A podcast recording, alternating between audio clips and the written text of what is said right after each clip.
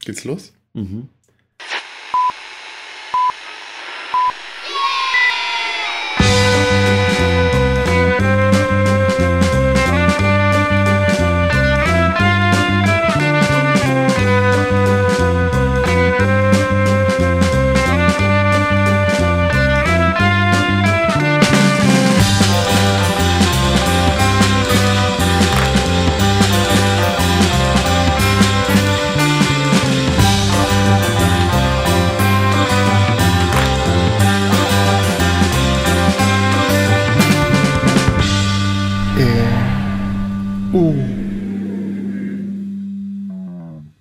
Herzlich willkommen zur 43. Folge vom E&U-Gespräch, wie immer mit Benjamin. Hallo Benjamin. Guten Tag. Und mir, Markus. Ähm, ja, wir sind äh, überraschend schnell wieder zusammengekommen, äh, um diese Folge jetzt aufzunehmen. Ähm, ich habe ja auch Urlaub. Du hast Urlaub, genau. Ich hatte auch gerade ein paar Tage frei. Äh, ja, aber wir haben uns relativ spontan zusammengefunden, um über zwei Themen zu sprechen. Äh, und zwar ähm, wirst du gleich anfangen und über die Serie Stranger Things sprechen. Stranger Things. Ist das jetzt schlecht ausgesprochen? Nee, aber man hat gemerkt, dass, man muss sich immer Mühe geben, das nicht zu nuscheln. Den, den The Roger. Stranger Things. Genau. Äh, da ist ja jetzt äh, vor, ich glaube, einer Woche die ähm, neue Staffel, also Staffel 2 rausgekommen, beziehungsweise ja, wenn dieser Podcast erschienen wird, wird das vermutlich ein bisschen länger her sein. Ja, dann ist das auch schon gar kein Thema mehr, weil alle, die dann schon längst gebinged haben. Ja, sowieso, weil äh, sehr viele Podcasts äh, haben über Stranger Things gesprochen. Ja, aber wir, ja. wir, haben eigentlich auch gar keine These oder irgendwas, aber wir hatten Lust auf so ein. Wir haben auch gar keine Entschuldigung, dass wir jetzt darüber sprechen. Nö, wir hatten einfach Lust auf so eine Plauder-Session heute. Genau. Oder? Genau, und ähm, im zweiten Teil werde ich dann über den Film Moonlight sprechen. Auch so ein Film, über den eigentlich alle schon alles gesagt haben. Der hat ja dieses Jahr den Oscar bekommen. Also den Oscar für den besten Film. Ähm, ja, und ich habe den erst kürzlich äh, gesehen. Ich habe mir den auf äh, DVD äh, ausgeliehen, weil ich ihn im Kino leider verpasst habe. Und dann sind wir beide so ein bisschen äh, ins Diskutieren gekommen über diesen Film und haben dann aber gesagt, nee, stopp, wir reden da im Podcast weiter. Mal genau. gucken, ob, es, ob wir da jetzt äh, gut dran anknüpfen können an unsere Diskussion. So, aber jetzt geht es erstmal um Stranger Things. Stranger Things. Wir haben eben diskutiert, ob wir jetzt noch eine Inhaltsangabe machen wollen äh, und haben uns aber dafür entschieden. Einfach so als Einstieg und au außerdem, weil wir es immer machen. Ich finde das als Einstieg ganz gut. Ja, und wir haben jetzt sowieso schon uns etabliert als der Podcast, der aus der Wikipedia vorliest. ja, was sagt uns die Wikipedia zu Stranger Things? Am 6. November 1983 verschwindet in der fiktiven Kleinstadt Hawkins im US-Bundesstaat Indiana der junge Will Byers. Während sich seine verzweifelte alleinerziehende Mutter Joyce Byers an die, örtliche, an die örtliche Polizei wendet, machen sich seine drei besten Freunde Mike, Dustin und Lucas auf die Suche nach ihm. Im Wald stoßen sie auf ein verstörtes Mädchen mit kurz geschorenem Haar, auf dessen Arm die Ziffern 011 tätowiert sind, wovon abgeleitet sie von den Freunden fortan Elfie genannt wird. Sie besitzt paranormale Fähigkeiten, die sich in akuten Gefahrensituationen, die sie in akuten Gefahrensituationen anwendet, die jedoch eine starke körperliche Schwächung zur Folge haben. Das Mädchen gibt vor, Informationen über den Aufenthaltsort des Jungen zu besitzen und die drei Freunde nehmen sie bei sich auf. Wenig später verschwindet die beste Freundin von Nancy, der älteren Schwester eines der drei Jungen. Sie schließt sich mit Wills Bruder Jonathan zusammen, um den Ereignissen auf den Grund zu gehen. Im Verlaufe der Serie wird immer mehr der Hintergrund von Elfie beleuchtet. So war sie seit ihrer Geburt in der Gewalt eines von der Regierung unterstützten wissenschaftlichen Forschungsteams, hm. welche sie als Medium für, welches sie als Medium für Kontakte in Paralleldimensionen missbrauchte ist eigentlich nicht so gut beschrieben alles, merke ich gerade. Nur, nur, so halb richtig. Siehst durch. Innerhalb dieser Paralleldimension lebt ein mysteriöses Wesen, welches jedes Lebewesen tötet. Elfs paranormale Fähigkeiten resultieren aus wissenschaftlichen Experimenten an ihrer Mutter, die aufgrund dessen lebensunfähig und pflegebedürftig ist. Ja. Ja, ja, das ja. wird in der zweiten Staffel auch noch anders dargestellt. Die Beteiligten gelangen so in ein kafkaeskes, naja, naja. Netz aus streng geheimen Regierungsexperimenten und übernatürlichen Ereignissen. Ja, da hat die, die Wikipedia ganz schön was zusammen, ganz schön zusammengeschrieben. Ja, es gibt die, diverse Ungenauigkeiten. Ja. Aber egal. Ja, Man die Serie so ist von den Horizont. 2016, das haben wir noch gar nicht gesagt. Also die ist ja letztes Jahr, glaube ich, im Sommer äh, bei Netflix erschienen. Also es ist halt auch eine von Netflix produzierte Serie. Genau, acht Folgen hat die erste Staffel. Mhm. Ähm, Regie und, oder viel wichtiger ja immer Konzept der Serie Ja. ist von den Duffer Brothers, Matt und Ross Duffer, Ja. die beide Jahrgang 1984 sind, also sind Zwillings, äh, Zwillingsbrüder. Warum ist das interessant, dass die, drei, äh, dass die 83 und 84 geboren sind, Benjamin? Ich glaube, die sind 84 beide, Beide, geboren. okay. Ähm, nee, die Serie spielt 83 und 84. Äh, ja, so, ja. weil die Serie eben 83 83 und spielt. 84 spielt und ähm, wir werden auch über das große 80er Revival im, im, in den Medien sprechen müssen.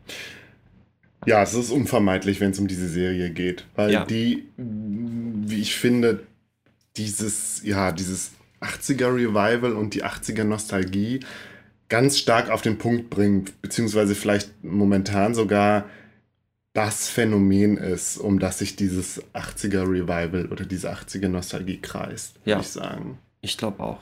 Es gab, glaube ich, so Vorbeben in der Ja, Kinolandschaft. ich habe auch gerade noch mal was gelesen zum Thema 80er Nostalgie und 80er Revival und äh, ein bisschen überflogen ein paar Artikel, die ich so im Netz gefunden habe und da ist halt auch die Rede davon, dass das 80er Revival eigentlich schon seit Beginn der 2000er Jahre äh, begonnen hat.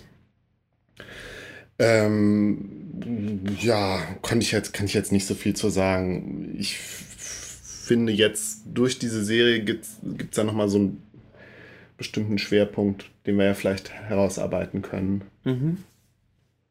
Ansonsten empfehle ich sowieso äh, die ähm, zwei Folgen von dem Podcast Wowcast, Werewolves, Werewolves on Wheels, Folge 69, der VHS-Core von Stranger Things und Folge 70, ähm, Stranger Things und sein pathologischer 80er-Eskapismus. Und Ich finde diese beiden Begriffe VHS-Core und pathologischer 80er-Eskapismus beschreiben so den, den Diskurs um diese Serie eigentlich ganz gut, sowohl in seiner, in seiner positiven als auch in seiner negativen Bewertung, finde ich.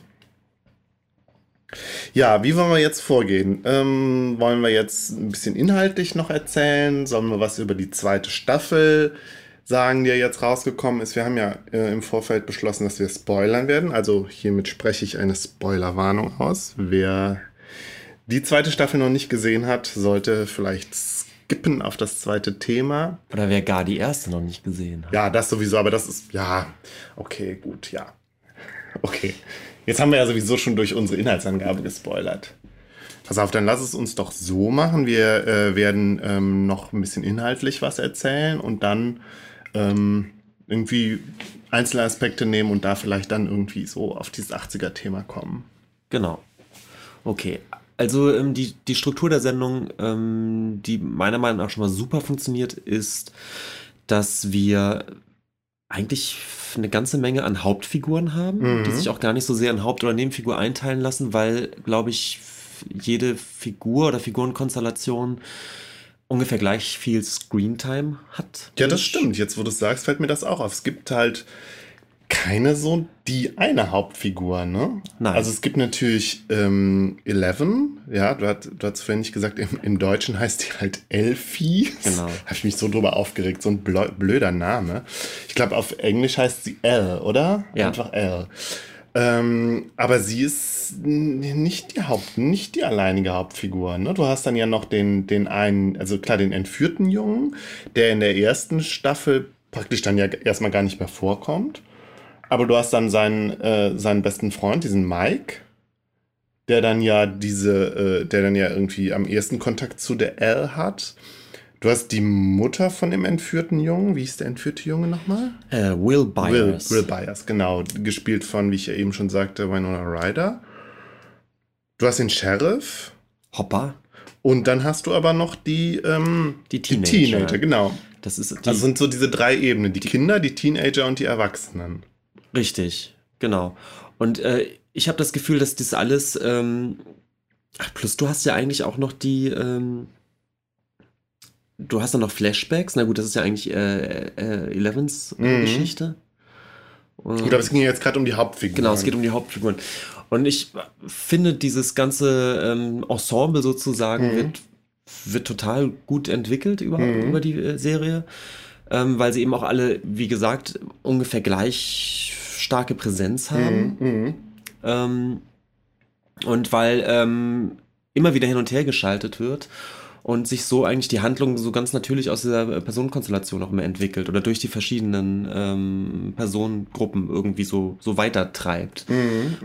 Und das finde ich extrem gut gemacht, zumal irgendwie die Schauspieler extrem gut gecastet sind. Das wurde auch immer gesagt. Also ich habe ja immer das Problem, ich kann nur ganz schwer Schauspielleistung bewerten. Das fällt mir immer ganz schwer. Kann ich nicht sagen. Ich kann nicht sagen, ob die Kinder jetzt gute Schauspieler sind, weiß ich nicht.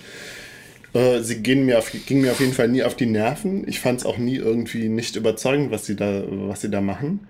Ähm, das reicht ja schon. ja, es reicht sozusagen. Schon. Genau, ja. Alle haben, also was heißt alle? Also viele fanden ja den Dustin ganz lustig, den einen etwas tollpatschigeren Jungen mit, den- mit den fehlenden Zähnen in der ersten Staffel. Der ist auch dick. Ja, So, ja der das ist auch noch nicht mal dick. Der ist halt ein bisschen pummelig und ist halt so ein, der ist halt der Comic Relief und der ist, Ja, ja, aber der ist, der geht auch, geht mir auch nicht auf die Nerven und so. Also es passt schon alles. So. Ähm, Ja, das Kinderensemble ist grandios. Ist, ist schon so, weil ich finde, wie du schon sagst, die, die nerven nicht und gar nicht, sondern es ist, finde ich, bei Kinderschauspielern schon mal, also schon mal ein großes Plus. Mich nerven also Kinder in Filmen regelmäßig schon. Tja, also ich habe ja jetzt äh, vor kurzem zum ersten Mal die alte Verfilmung von Stephen Kings S geguckt, aus, den- von 1990. Ähm, und da gingen mir die Scha Kinderschauspieler ein bisschen auf die Nerven, beziehungsweise da fand ich irgendwie, also ich habe einfach einen Unterschied gemerkt zu den von Stranger Things, den ich gar nicht so genau benennen kann. Ähm, vielleicht war es wirklich einer der Schaus Schaus schauspielerischen Leistungen oder einer der Regie, ich weiß nicht. Ich fand auf jeden Fall da die Kinder, die gingen mir auf die Nerven und ich fand sie einfach auch tatsächlich nicht gut. Okay. Ähm, Vielleicht auch einfach, den habe ich überhaupt nicht mehr im, im Kopf. Aber wir reden ja heute bestimmt noch über den, den neuen S-Film, so ein ganz bisschen. Ja, nur ein ganz, nur, machen wir tatsächlich vielleicht, aber nur ein ganz bisschen, weil da können wir jetzt auch schon mal ein bisschen ähm, Vorankündigung machen. Wir, in der Pipeline liegt ja noch eine Stephen King-Folge bei uns. Stimmt. Deswegen begrenzen wir uns da vielleicht ein bisschen. Aber es wird, wir werden nicht drum rumkommen, äh, S von Stephen King zu erwähnen, weil das eines der Bücher bzw. Filme ist, die Stranger Things ja sehr stark zitiert. Ja, total. Vielleicht, äh, wir wollten ja eh dann auch direkt schon einflechten, äh, die, die, die verschiedenen, die ver- verschiedenen Querverweise und Reminiszenzen, die, die Stranger Mhm. Oder Things beinhaltet. Hommagen, Und vielleicht Hommages. bleiben wir da gerade bei den Kindern als so Ja. ein, ein der Hauptelemente und irgendwie auch so ein bisschen das, vielleicht das Herz dieser Serie ist, glaube ich, diese Kinderfreundschaft und diese, diese Bande dieser vier, Genau, vier die Jungs. Kinderbande. Da sind wir ja direkt schon bei so einem, ja, bei so einer sehr beliebten Trope, die es in den, äh, in den, ja, das waren ja nicht alles nur Blockbuster, aber die es halt in äh, Filmen von Anfang der 80er Jahre verstärkt gab. Die Goonies. Die Goonies zum Beispiel, ja. Die Goonies, aber natürlich auch E.T. und besagtes S von Stephen King, das ja aber erst 1990 verfilmt wurde, aber das Buch kam, glaube ich, 1986 raus. Naja, gut, Anfang der 80er stimmt dann auch nicht mehr so ganz. Und dann natürlich noch Stand By Me. Äh, ist eine Stephen King-Verfilmung, ist aber auch 1986. Gut, also sagen wir jetzt, äh, ich, ich revidiere nicht Anfang der 80er, sondern einfach die Dekade der 80er. Und es ist eben auch diese Trope, dass die Kinder da ein, ein Geheimnis haben oder ein Geheimnis auf, die, auf die Spur kommen, ähm, das aber letztendlich ähm, riesige Tragweite hat. Ja, also bei, bei, ähm, gut, bei Stand By Me geht es so, da geht es äh, um die Suche nach diesem verstorbenen, Nach der Leiche, nach ja. der Leiche. Ähm, aber bei E.T. geht es ja immerhin darum, dass man einen Außerirdischen versteckt. Genau, es ja? geht um einen Erstkontakt, ja? Ja. Also Kinder in irgendeinem Kaff haben Erstkontakt zu Außerirdischen. Und es, die, die Geschichte wiederholt sich hier Mhm. ein Stück weit, oder es gibt Parallelen eben zu der Geschichte mit, mit, äh, mit Eleven, die ja aus dem Forschungslabor ausbricht und die sozusagen die Nahtstelle in eine andere Dimension ist, mehr oder weniger, oder zumindest. Ähm ja, das mit der anderen Dimension, ja. Ach ja, mir wird, ich finde, dieses, dieses Netz der Verweise wird direkt schon so klar. Äh, also zu anderen Filmen, zu den Filmen aus den 80ern. Und Extrem.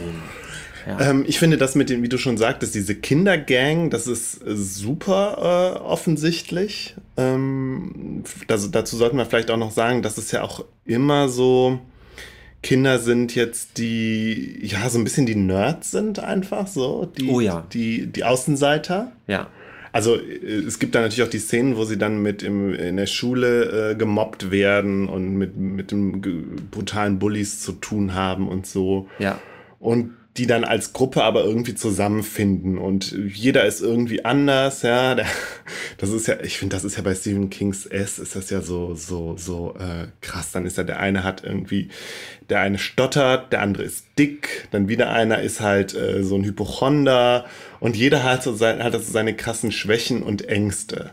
Da geht es natürlich bei Stephen King äh, extrem drum, aber so dieses, diese Zusammensetzung aus halt so, so jeder hat irgendwas, jeder ist, äh, hat irgendwie ein, eine, eine Sache, die ihn so zum Außenseiter macht. Und die finden dann aber zusammen als Gruppe und erleben ein Abenteuer und äh, ja, überwinden ihre Ängste. Das ist ja auch das, worum es bei, bei, bei King geht.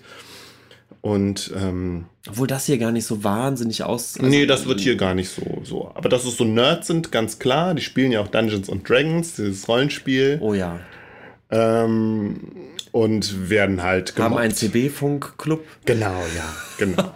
und unterhalten sich über CD, äh, ECB-Funkgeräte. Ja. Also wir haben, wir haben ja jetzt auf der, also die Bezüge zu den, äh, die, die Bezüge dieses, dieser Kindergang haben wir jetzt schon herausgearbeitet. Ich finde, dann gibt es aber auch noch ganz stark Bezüge der, ähm, dieses Teenager-Parts, dieses Teenager- äh, ja das, das, die, der Highschool-Film. Genau, der, ganz klar der Highschool-Film oder aber auch natürlich der Teenie-Horror, ja, sowas wie Nightmare on Elm Street ja. oder, äh, keine Ahnung, Halloween oder so oder, äh, ja, also sowohl. Da bin ich witzigerweise auch kaum drin. Nee, ich Das ist so ein Genre, was ich, was ich äh, als, als Kind oder Jugendlicher irgendwie nicht geguckt habe oder wenig geguckt habe.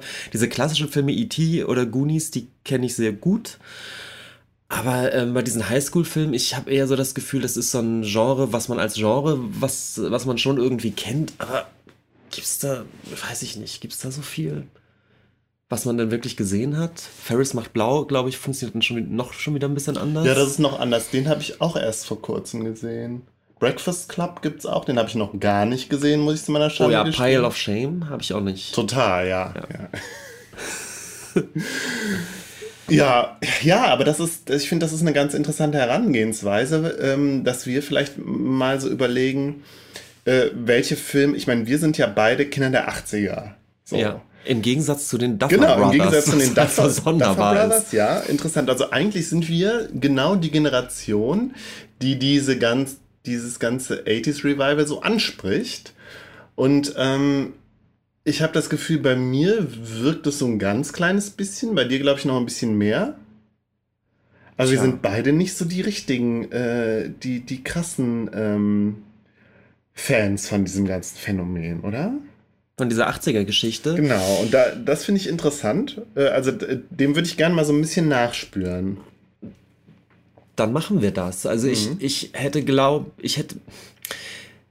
Dieser 80er-Aspekt an sich war für mich nicht der, der Reiz, diese Serie zu gucken. Ich habe die, äh, äh, muss ich sagen. Und ich frage mich auch immer noch, ob die, ob Stranger Things funktionieren würde, wenn es ein anderes Setting hätte. Ja, das ist interessant, weil ich glaube nämlich nicht. Auf, auf die Frage. Also für mich wird es nicht funktionieren. Wenn es dieses, diesen, ähm, dieses 80er-Ding einfach nicht hätte, dann wäre das eine, finde ich, eine langweilige 0815 Gruselserie. Tja. Aber vielleicht kann man das gar nicht so sagen, weil wir haben ja jetzt diese drei Ebenen herausgearbeitet. Über die dritte, der, der Erwachsenen, haben wir noch gar nicht gesprochen.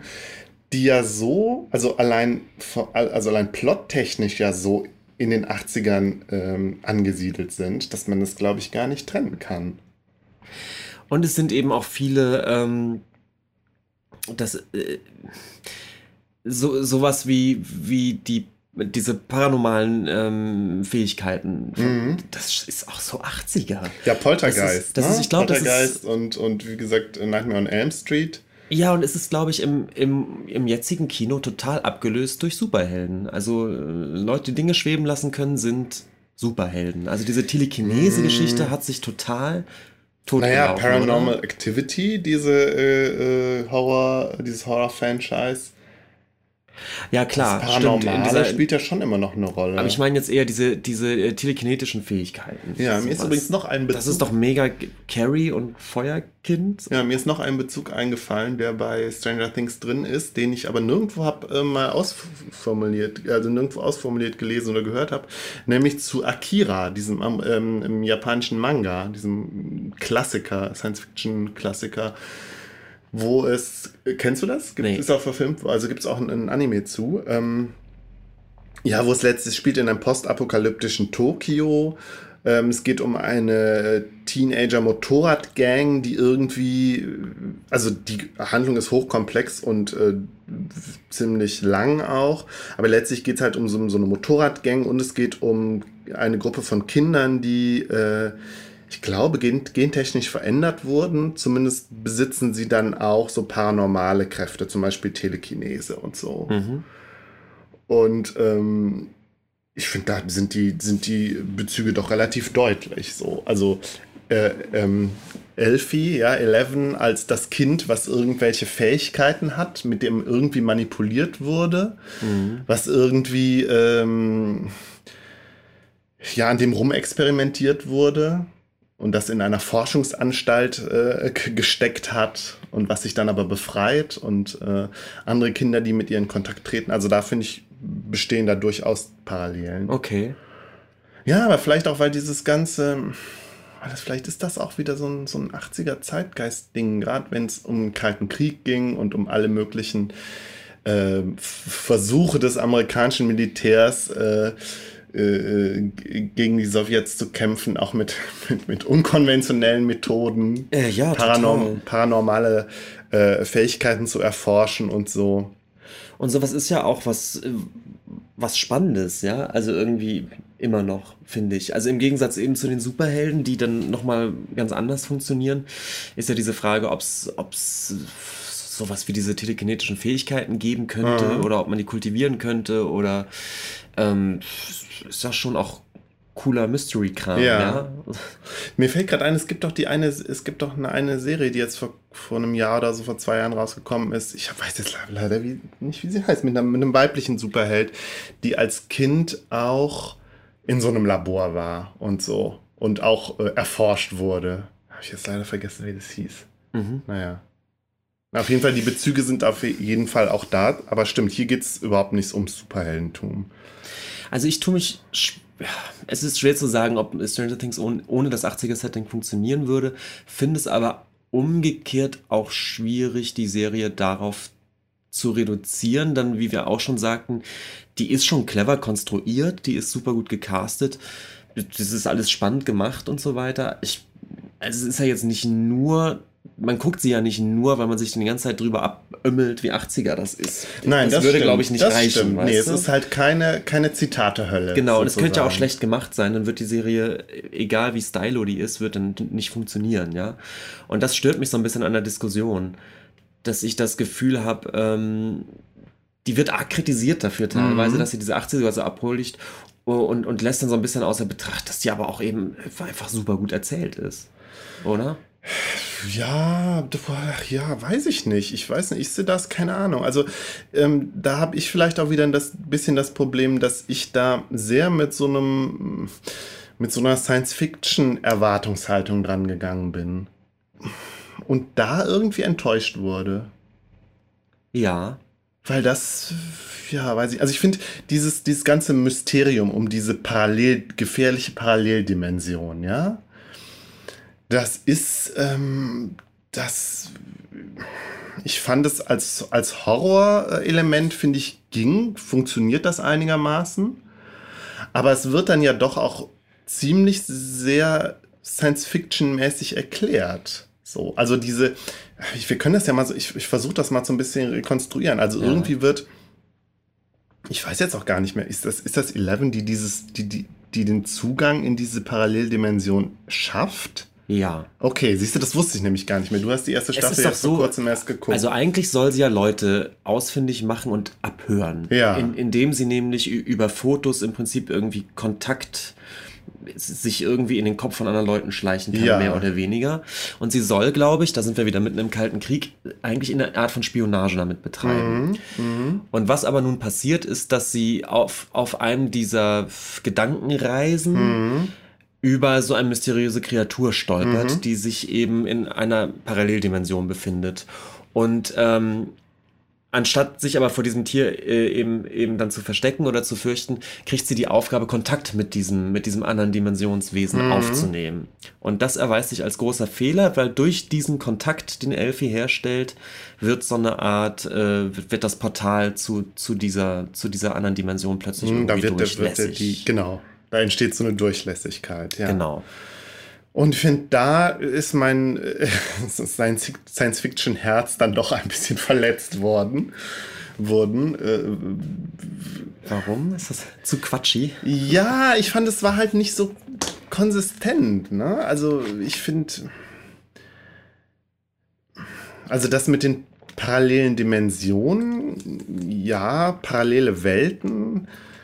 Das haben wir ja bei, bei, bei Rick and Morty auch gehabt. So. Also das lässt sich ja irgendwie wissenschaftlich erklären durch, durch äh, diese Quantenuniversen und so. Also dass es halt äh, parallele Universen gibt, die sich immer nur in kleinen Dingen von unserem unterscheiden und so. Also eine un, ähm, unendliche Anzahl von, von parallelen Universen.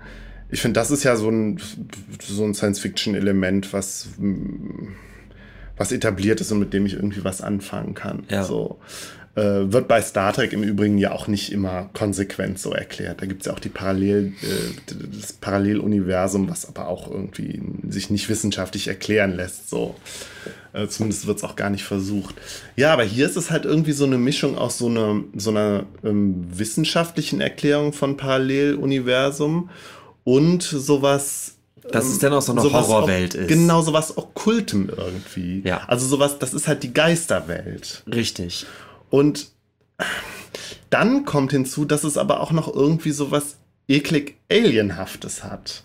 So, Ja. so dieses biologische, diese Tentakeln und diese Ach stimmt, da wollten wir auch Wurzeln drüber und so dieses- Das hat mich auch genervt, dass, dass die, äh, es gibt ja dann nachher, ähm, gerade in der zweiten Staffel, immer mehr Zugänge zu, zu diesem, also die, diese Parallelwelt wuchert in unsere sozusagen rein und Ja. es gibt dann so, so, so Tunnelsysteme Ja. und die Tunnelsysteme an sich sind aber dann eben auch so, so, ähm, äh, so Gewebe, le- lebendiges Gewebe irgendwie und so ein Tentakel äh, Ja, das ist halt so sehr, es ist halt auch, geht halt auch in so sehr stark in diese Lovecraft-Richtung, finde ich.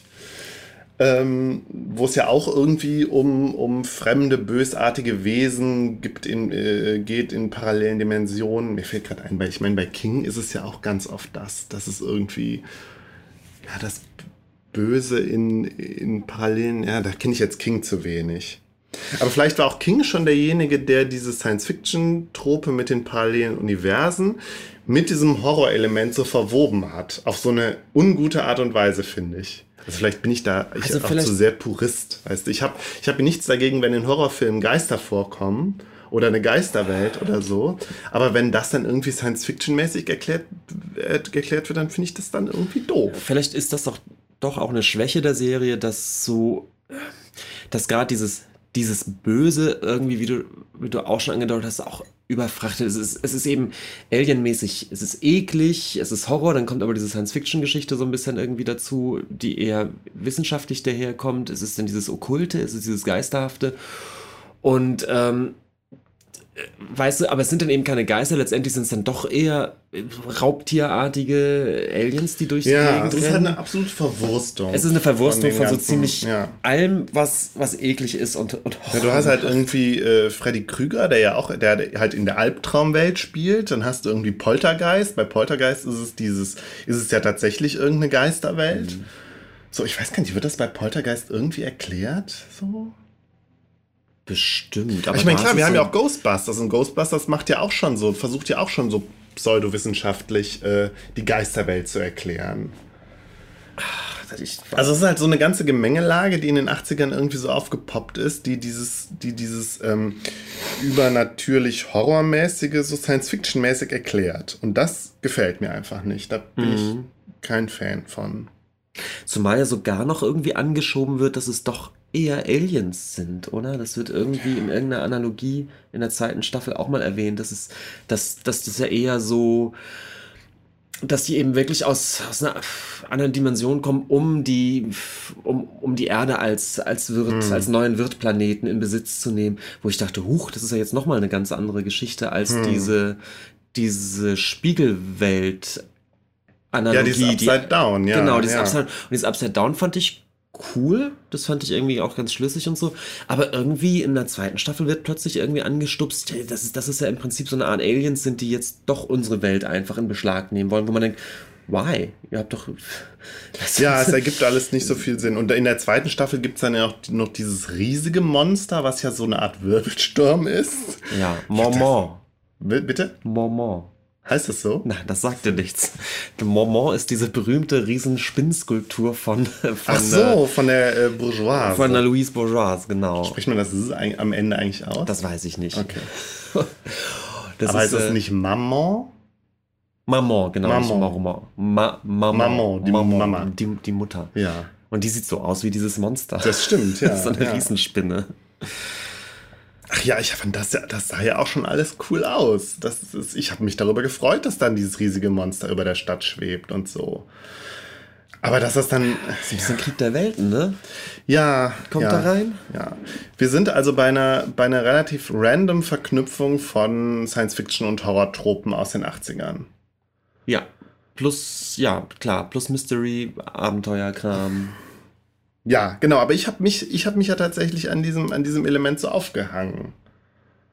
Und habe da festgestellt, als Science-Fiction oder als Horror-Serie äh, funktioniert das nicht für mich. Oh Gott, jetzt sage ich auch schon dieses Furchtbare, es funktioniert nicht für mich. Also gefällt es mir einfach nicht. Aber du hast du dich denn unterhalten gefühlt? Ich habe mich unterhalten gefühlt. Das reicht ich, doch. Ja, und ich frage mich, woran es liegt. Und ich glaube, es liegt an vor allen Dingen daran, dass das alles so gut aussieht. Und dass es natürlich eine gewisse nostal nostalgische Ader angesprochen hat. Zumindest kaschiert die, glaube ich, viel. Also wahrscheinlich dann doch viele, viele Lücken im, im Inhaltlichen oder so werden, glaube ich, durch, durch, das, durch den Look ganz, ganz schön zugekleistert. Das glaube ich schon. Und ich würde trotzdem aber auch schon sagen, dass was funktioniert, ist eben die die Art der Erzählung, die guten Dialoge, die, die gute, das gute Zusammenspiel der Leute, die Charakterentwicklung und so weiter. Ja, das, das stimmt. Und ja, ich muss ehrlich sagen, ich hatte im ersten, in der ersten Staffel hatte ich noch, hatte ich sehr stark das Gefühl, da werden jetzt alle Klischees einmal durchgearbeitet. Und in der zweiten Staffel äh, gerade fand ich anhand von drei Charakteren wird irgendwie deutlich, dass es doch ein bisschen, ein bisschen in eine andere Richtung geht, als man es jetzt klischeehaft erwarten würde. Nämlich einerseits bei Steve, ja, der in der ersten Staffel der fiese Schönling ist, der sich in der zweiten Staffel, ja, da hat seinen Redemption-Arc, ja, der sich so ein bisschen wandelt einfach zu einer mehrdimensionaleren, sympathischeren Figur. Ja.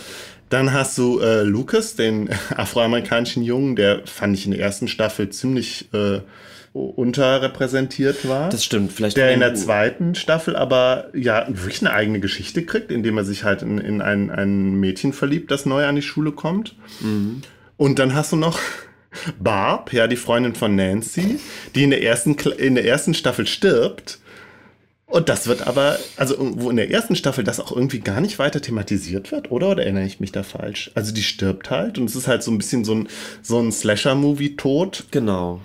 Und ähm, in der zweiten Staffel spielt das aber, spielt ihr Tod total die Rolle. Also es wird realistischer irgendwie. Die haben alle ein Trauma, die Jugendlichen, und das wird auch thematisiert. Also im Gegensatz zu den 80ern, wo die halt dann alle irgendwie mit einem Schrecken äh, davonkommen, aber niemand hat irgendwie eine posttraumatische Belastungsstörung. Zumal Barb auch die einzig Tote denn doch ist. Ja. Eigentlich, ne? Genau. Das genau. Auch jetzt ja, stimmt. Und das, das wird im ersten Film dann doch irgendwie so hingenommen, weil natürlich stirbt jemand. Wir sind ja auch irgendwie eine Horrorserie, so.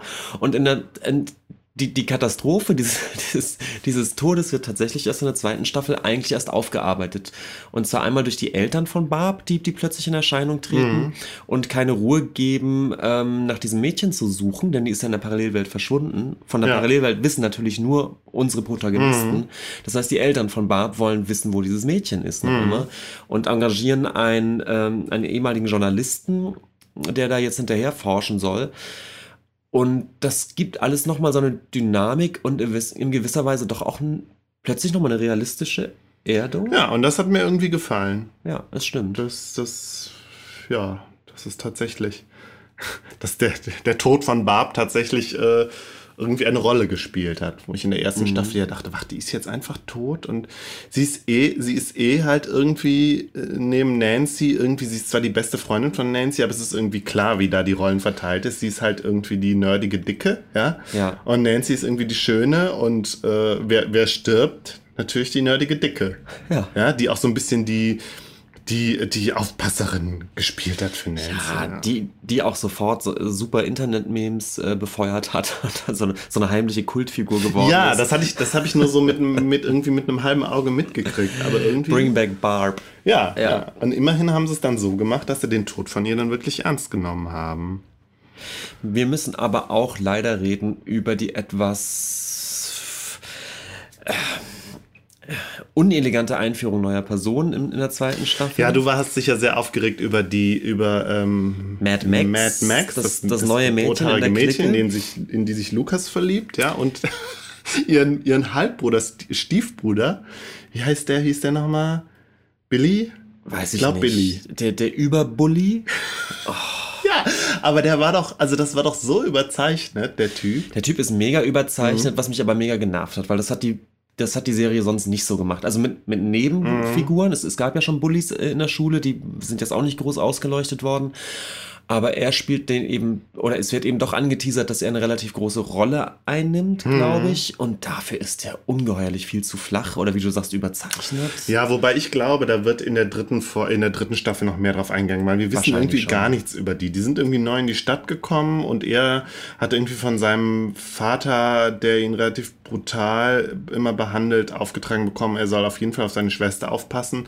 Ob da jetzt irgendwie noch was dahinter steckt, ob die irgendein Geheimnis haben oder so, vermutet aber, man irgendwie, aber es wird nicht ganz genau. Genau, und das Unelegante ist, dass die in der gesamten Staffel mitspielen. Ich glaube, die werden direkt ja. in, der ersten, in der ersten Folge mit eingeführt dass äh, zumindest die Mad Max, das, das, das Mädchen auch eigentlich dann permanent bei der Clique irgendwie ist und da so mit, mit Das ist ja auch dann rutscht. zum Teil Thema, ob sie aufgenommen werden darf als Außenstehende oder nicht. Genau. Und, so. und für die, für die Präsenz und die Wichtigkeit, die sie dann irgendwie dann doch haben, sind die dann, bleiben die doch sehr blass. Ich finde auch die Mad Max bleibt sehr blass. Die funktioniert. Ja, das stimmt. Und ich meine, ihr, ihr, Stiefbruder funktioniert wirklich, ja, der ist einfach auch albern. Also der ist so überzeichnet und das Lustige finde ich ja immer, ähm, alle möglichen äh, Frauen, die ihn sehen, sagen immer, hätte so einen geilen Arsch. ist mir nicht aufgefallen. Aber halt so, da hatte ich halt gedacht, ja, okay, der ist halt, der, der, der ist halt einfach nur das, das Klischee irgendwie des, des geilen Mackers, der sich aber selbst halt total geil findet. Also mir ist das, also mich, mich hat das fast, fast erschrocken, wie gesagt, weil ich genau fand, dass eben bei der, bei der Personenzeichnung und so die, die Serie extreme Stärken eigentlich hat und aber eben die Einführung dieser beiden neuen Charaktere total daneben geht und die Charaktere an sich mhm. für mich auch nicht interessant genug sind. Der eine ist eben so übertrieben dargestellt, die Mad Max bleibt dann doch total blass. Das liegt, liegt vielleicht auch so ein bisschen an, an, an ihrer Funktion, dass sie eben auch die neue ist in der Clique, aber die hat für mich strahlt die wenig aus hm. und da, da ist zu wenig. Mal gucken, ob das wirklich in der dritten Staffel dann noch irgendwie deutlicher wird. Wahrscheinlich ist es so, ähm, aber das hätte man trotzdem besser machen können.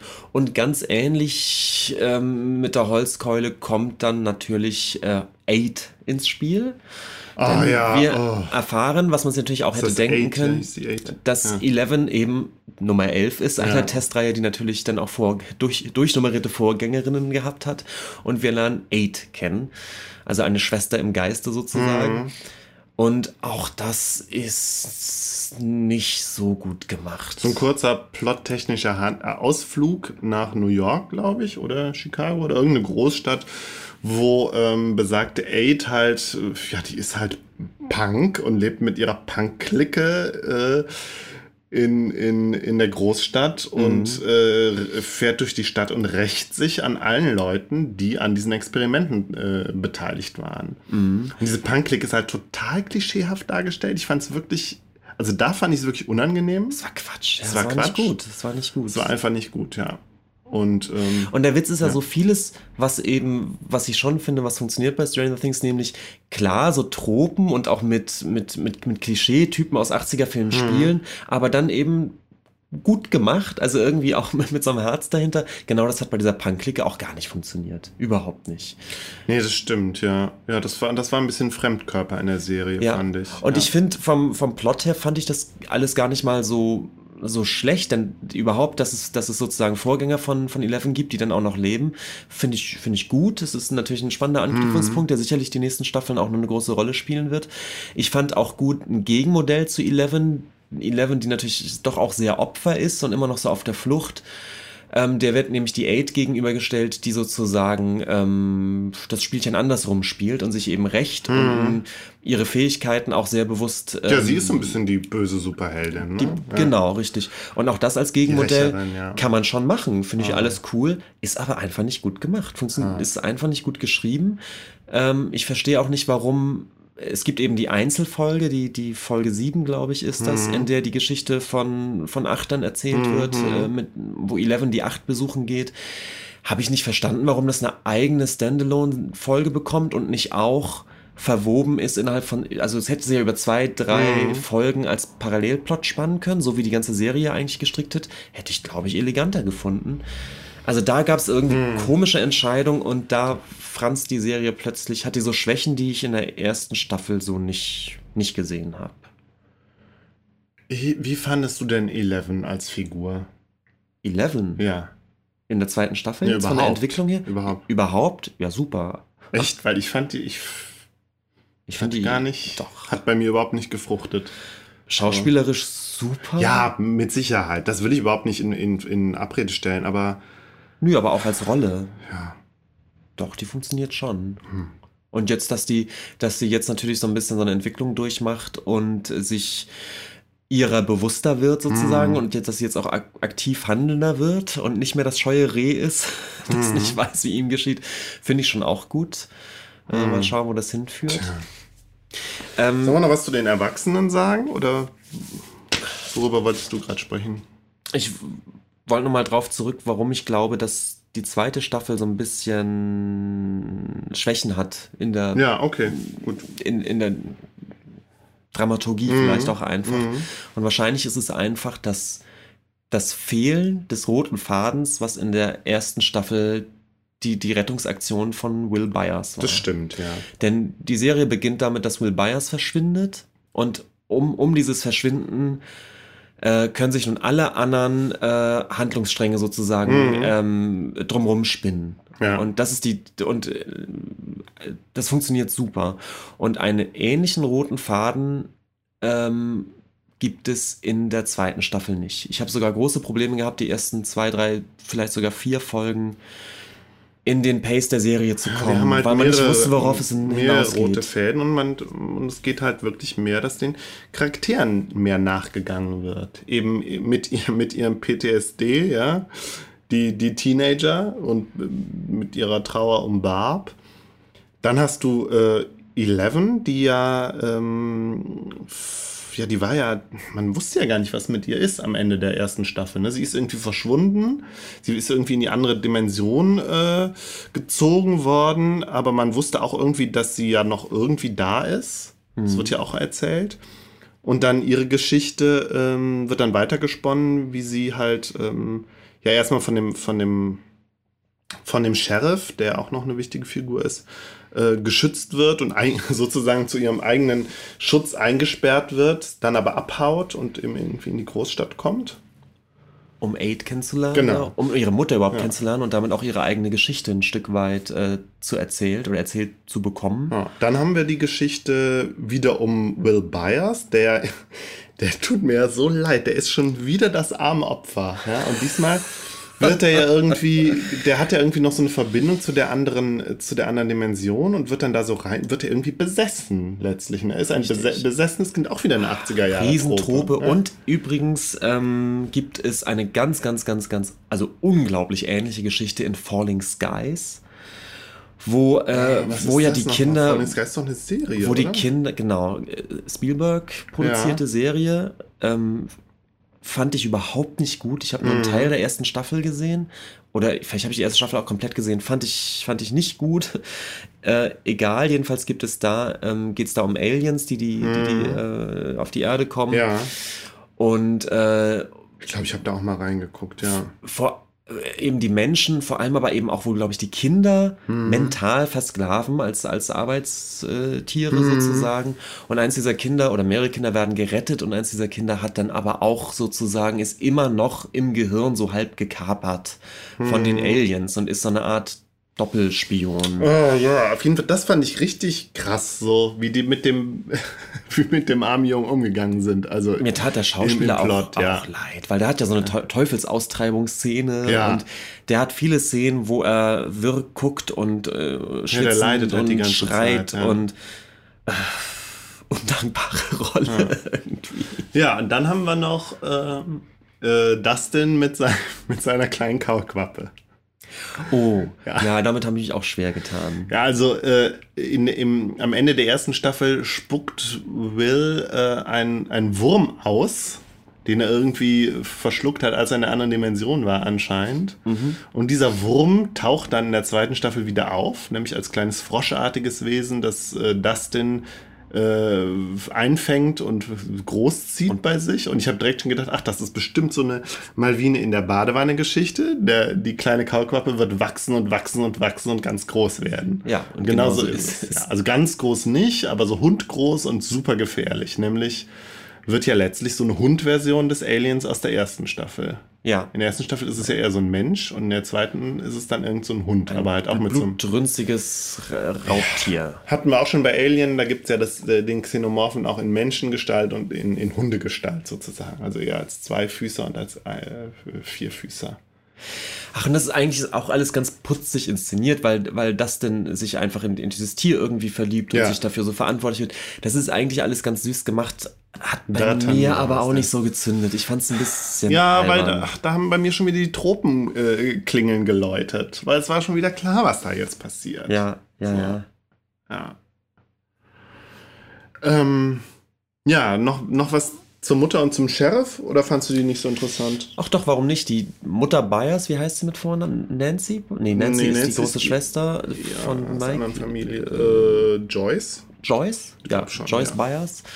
Äh, Winona Ryder, wird das eigentlich Winona ausgesprochen? Winona, ja. Oder Winona, okay.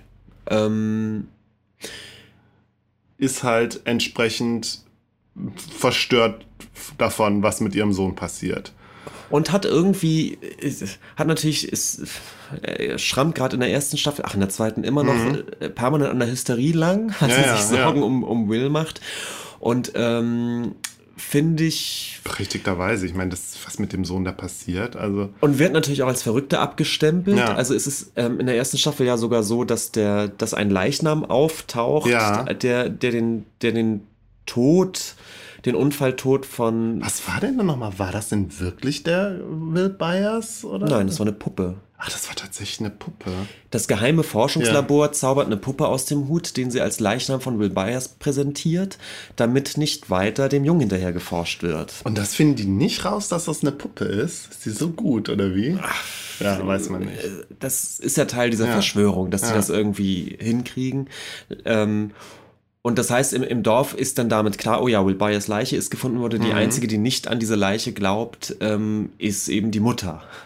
Und mhm. damit schießt sie sich natürlich in, in diesem Dorf auch komplett ins mhm. Aus. Also die ist dann wirklich noch die verrückte, hysterische Mutter, die dann ja auch äh, Kontakt mit Will aufnimmt über, über Lichterketten, die sie im Haus ja, aufhängt. Ja, auch wieder so eine Poltergeist-artige Szene, ne? oder? Ja. Einfach so halt so ein Ouija-Brett irgendwie. Äh, Finde ich aber super, ist total schön inszeniert, ähm, wenn, wenn diese Nachrichten kommen und so weiter. Und irgendwie nervt die Figur so ein bisschen, weil sie eben auch eben dieses Hysterische hat und andererseits hat sie, ist sie ja auch die ganze Zeit im Recht, ne? Ja, ja, sie hat die ganze Zeit. Ja, sie ist, ist ein bisschen, das habe ich auch gelesen, sie ist so eine, so eine Silkwood-Figur. Es gab doch. Silkwood?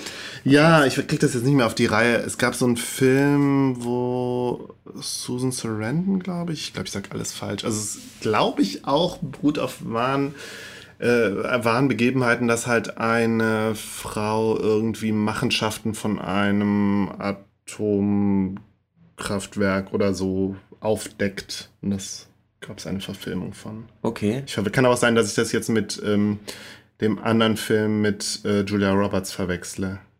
Also so ein bisschen so eine Figur, die alle so lange nervt, bis ihr dann endlich zugehört wird, oder? Ja, oder so ein bisschen, ja, ja, ja, ja, müssen wir. Gut. Hm. hätte ich, hätte ich googeln müssen vorher, okay.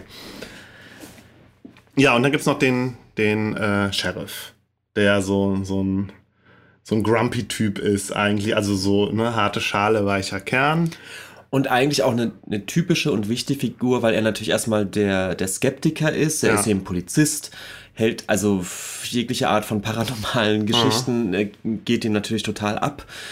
Und ähm, aber auch er wird eben reingezogen in, in diese Handlung und ähm, ist damit natürlich so ein bisschen die die Stimme die Ver der Vernunft ja. oder so, die die aber irgendwie ähm, das Geheimnis mit, mit aufdeckt. Im ja. Gegensatz eben zu den Kindern, die von Anfang an immer recht schnell natürlich alles, alles glauben und voll dabei sind.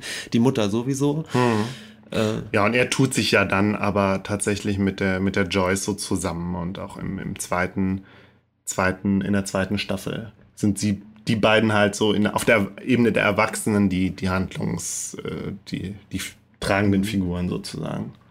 Was halten wir denn von dem Journalisten in der zweiten Staffel? Dem das ist der mit dem Bart und der Brille, ne? Der ja. ist ja so eher so ein, so ein, so ein Verschwörungstheoretiker, so ein, so ein ja, der aber dann ja auch irgendwie recht behält. Interessanterweise sind die Verschwörungstheorien, die er sich so ausmalt, was, was eben so, so kalter Krieg Verschwörung Ja, genau, es, geht, so es sind halt immer eher die Russen, oder? Bei ihm. Genau, bei ihm sind es die Russen und der Witz ist, dass natürlich dann die Wahrheit nochmal viel verrückter, viel ist, verrückter ja. ist als seine Verschwörungstheorien, was er selbst auch, wo er sich selbst erstmal einen Schnaps gönnen ja. muss, weil er so denkt, ich dachte, ich wäre verrückt, ja. aber das ist wirklich. Ähm, ja, der ist halt, ist halt auch eine lustige Figur. Ja. Es gibt noch den Lehrer, der auch manchmal auftaucht, der aber auch eine positive Figur ist, weil er den Kindern ja auch irgendwie glaubt, ne? Ja, aber der kriegt ja von all dem nichts mit, oder? Ja, stimmt. Ja. Nee, ich glaube, der weiß eigentlich gar nichts. Hm. Ja, sollen wir jetzt noch über den VHS-Core reden? Magst du dazu was sagen? Ich fand den Begriff ganz gut. Den habe ich, äh, den, äh, der, den habe ich aufgeschnappt in dem besagten äh, Podcast Wowcast, äh, habe ich ja eben schon gesagt. Und der stammt aber von einem, aus einem Text von, äh, also ich glaube von einem Blogpost von Chris Ryan heißt der. Nee, genau, auf der Website The Ringer. Also Chris Ryan hat den, hat halt über Stranger Things, Stranger Things geschrieben. Und äh, VHS-Core ist für ihn halt ein Begriff für das, was er, äh, was, was Stranger Things halt repräsentiert. Ich guck mal gerade, ich habe den. Ähm also, äh, VHS-Core oder VHS-Core, a term we can use to loosely describe films that mix sci-fi adventure, varying degrees of horror and coming-of-age innocence, while relying heavily on the cinematic style of Spielberg, Richard Donner, John Carpenter and Toby Hooper. Mhm. Also Toby Hooper ist äh, Poltergeist? Ne, ich bringe alles durcheinander. Goonies, Goonies ist, glaube ich, Richard Donner. Mhm. Ja. Und John Carpenter ist äh, äh, Halloween und ähm, The Thing. Also Horror. Okay. So ein Klassiker. Also der ist halt so einer der, der klassischen Horrorregisseure. Und mit Halloween hat er ja auch dieses ganze Slasher-Horror losgetreten. Mhm. Und ich fand diesen Begriff VHS-Core insofern interessant, da ich glaube, er, also der Begriff mir dabei ein Stück weit geholfen hat, herauszufinden, warum ich diese Serie gut fand, warum sie mir gefallen hat, obwohl mich so viel an ihr gestört hat. Ich habe mir ja, wie gesagt, sehr an diesem Science-Fiction-Horror-Ding äh, mit der Paralleldimension äh, aufgehoben, äh, aufgehangen und habe auch gedacht, ja, als, als Science, also die Serie funktioniert als Science-Fiction-Film nicht für mich und sie funktioniert nicht als, äh, als Science-Fiction-Serie und sie funktioniert nicht als Horrorserie für mich. Weil dafür ist das alles zu abgedroschen. Und dafür ist mhm. es halt nichts Neues und nicht wirklich was Spannendes, weil immer, man weiß immer, was passiert. Man weiß immer, was als nächstes passiert, so ein Stück weit. Vielleicht tue ich der Serie ein bisschen Unrecht, aber zumindest war das das Gefühl, okay. was ich hatte. Ja. Wenn ich das Ganze aber als eben nicht äh, als in das Genre Horror, nicht in das Genre äh, äh, Science Fiction einordne, sondern in das, in das Genre VHS-Core, was einzig, ein, einzig und allein darauf, daraus besteht, dass es halt diesen, dieses 80er Abenteuer-Feeling ja. äh, evozieren will, dann kann ich es, glaube ich, äh, also da, darin eingeordnet, kann ich es wiederum ähm, ähm, ja, verstehe. ja, ja, also ich okay. versuche es nochmal also als weder als Horror noch als Science Fiction funktioniert es für mich, aber als VHS-Core, als Genre funktioniert es für mich. So. Ja. Kann ich nachvollziehen. Finde aber immer noch, das Ganze wird nicht funktionieren, wenn sie eben, wenn's, wenn's, wenn keine Spannung aufkäme. Ich meine, man guckt es ja nicht wie so ein. Ja gut, Spannung kommt auch, kommt ja automatisch irgendwie auf. Aber die Frage ist halt, ist es jetzt so eine Spannung, Du, äh, auch wenn ich weiß, was als nächstes passiert, auch wenn ich weiß, oh, gleich gibt es einen Jumpscare, gleich kommt das Monster, dann ist es, da ist ja auch eine gewisse Spannung. Aber es ist halt irgendwie nichts, nichts, was mich irgendwie nachhaltig, genau das ist es vielleicht, nichts, was mich so nachhaltig beschäftigt hat. Nö, das tut's auch nicht. Ja. Aber vom Look and Feel her dann halt doch. Und dieses Look and Feel würde ich dann halt mit diesem Begriff äh, VHS-Core äh, bezeichnen. So, hast du noch was generell zum 80er Revival? Ich habe einen Artikel gefunden äh, auf moviepilot.de mhm. von Mr. Vincent Vega, Reiko Borchardt. Ähm, erschien im August 2016, also anlässlich der, der ersten mhm. Staffel. Der äh, Artikel heißt Retro-Übersättigung oder warum die 80er Jahre nerven, der sich eben sehr kritisch mit diesem, mit diesem Retro-Revival oder 80er-Revival auseinandersetzt. Ähm, und der macht einen Punkt auf, über den wir vielleicht sprechen können. Ich, äh, ich lese den Absatz einfach mal vor. Mein Missfallen abseits des also eher penetranten Referenzbingos hat zum anderen mit einer grundsätzlichen Skepsis gegenüber den schon seit einigen Jahren andauernden 80s Revival zu tun. Die, Rück die Rückbesinnung auf ein Jahrzehnt, das seinerseits schon Rückbesinnung war, nämlich ein Throwback in die behüteten und ehrlich gesagt ziemlich langweiligen 1950er Jahre, ist von einem unangenehmen kulturellen und moralischen Konservatismus geprägt. Der letzte Star Wars, Episode 7, das Erwachen der Macht, wurde gefeiert dafür, dass er im Gegensatz zu den übel beleumundeten Pre Prequels alles noch einmal so machte, wie mhm. man es kannte und liebte. Der letzte Indiana Jones aber, das Königre äh, Königreich des Kristallschädels, stieß mit der inhaltlichen und technischen Weiterführung der Geschichte auf Ablehnung. Folgt ein beliebtes Franchise der 80er Jahre nicht, nicht servil dem entsprechenden Publikumsdiktat, können Fans, wie bei der Neuauflage der, des Ghost, der Ghostbusters geschehen, ja, schon mal auf die Barrikaden ja, ja, gehen. Also er sagt, dass dieses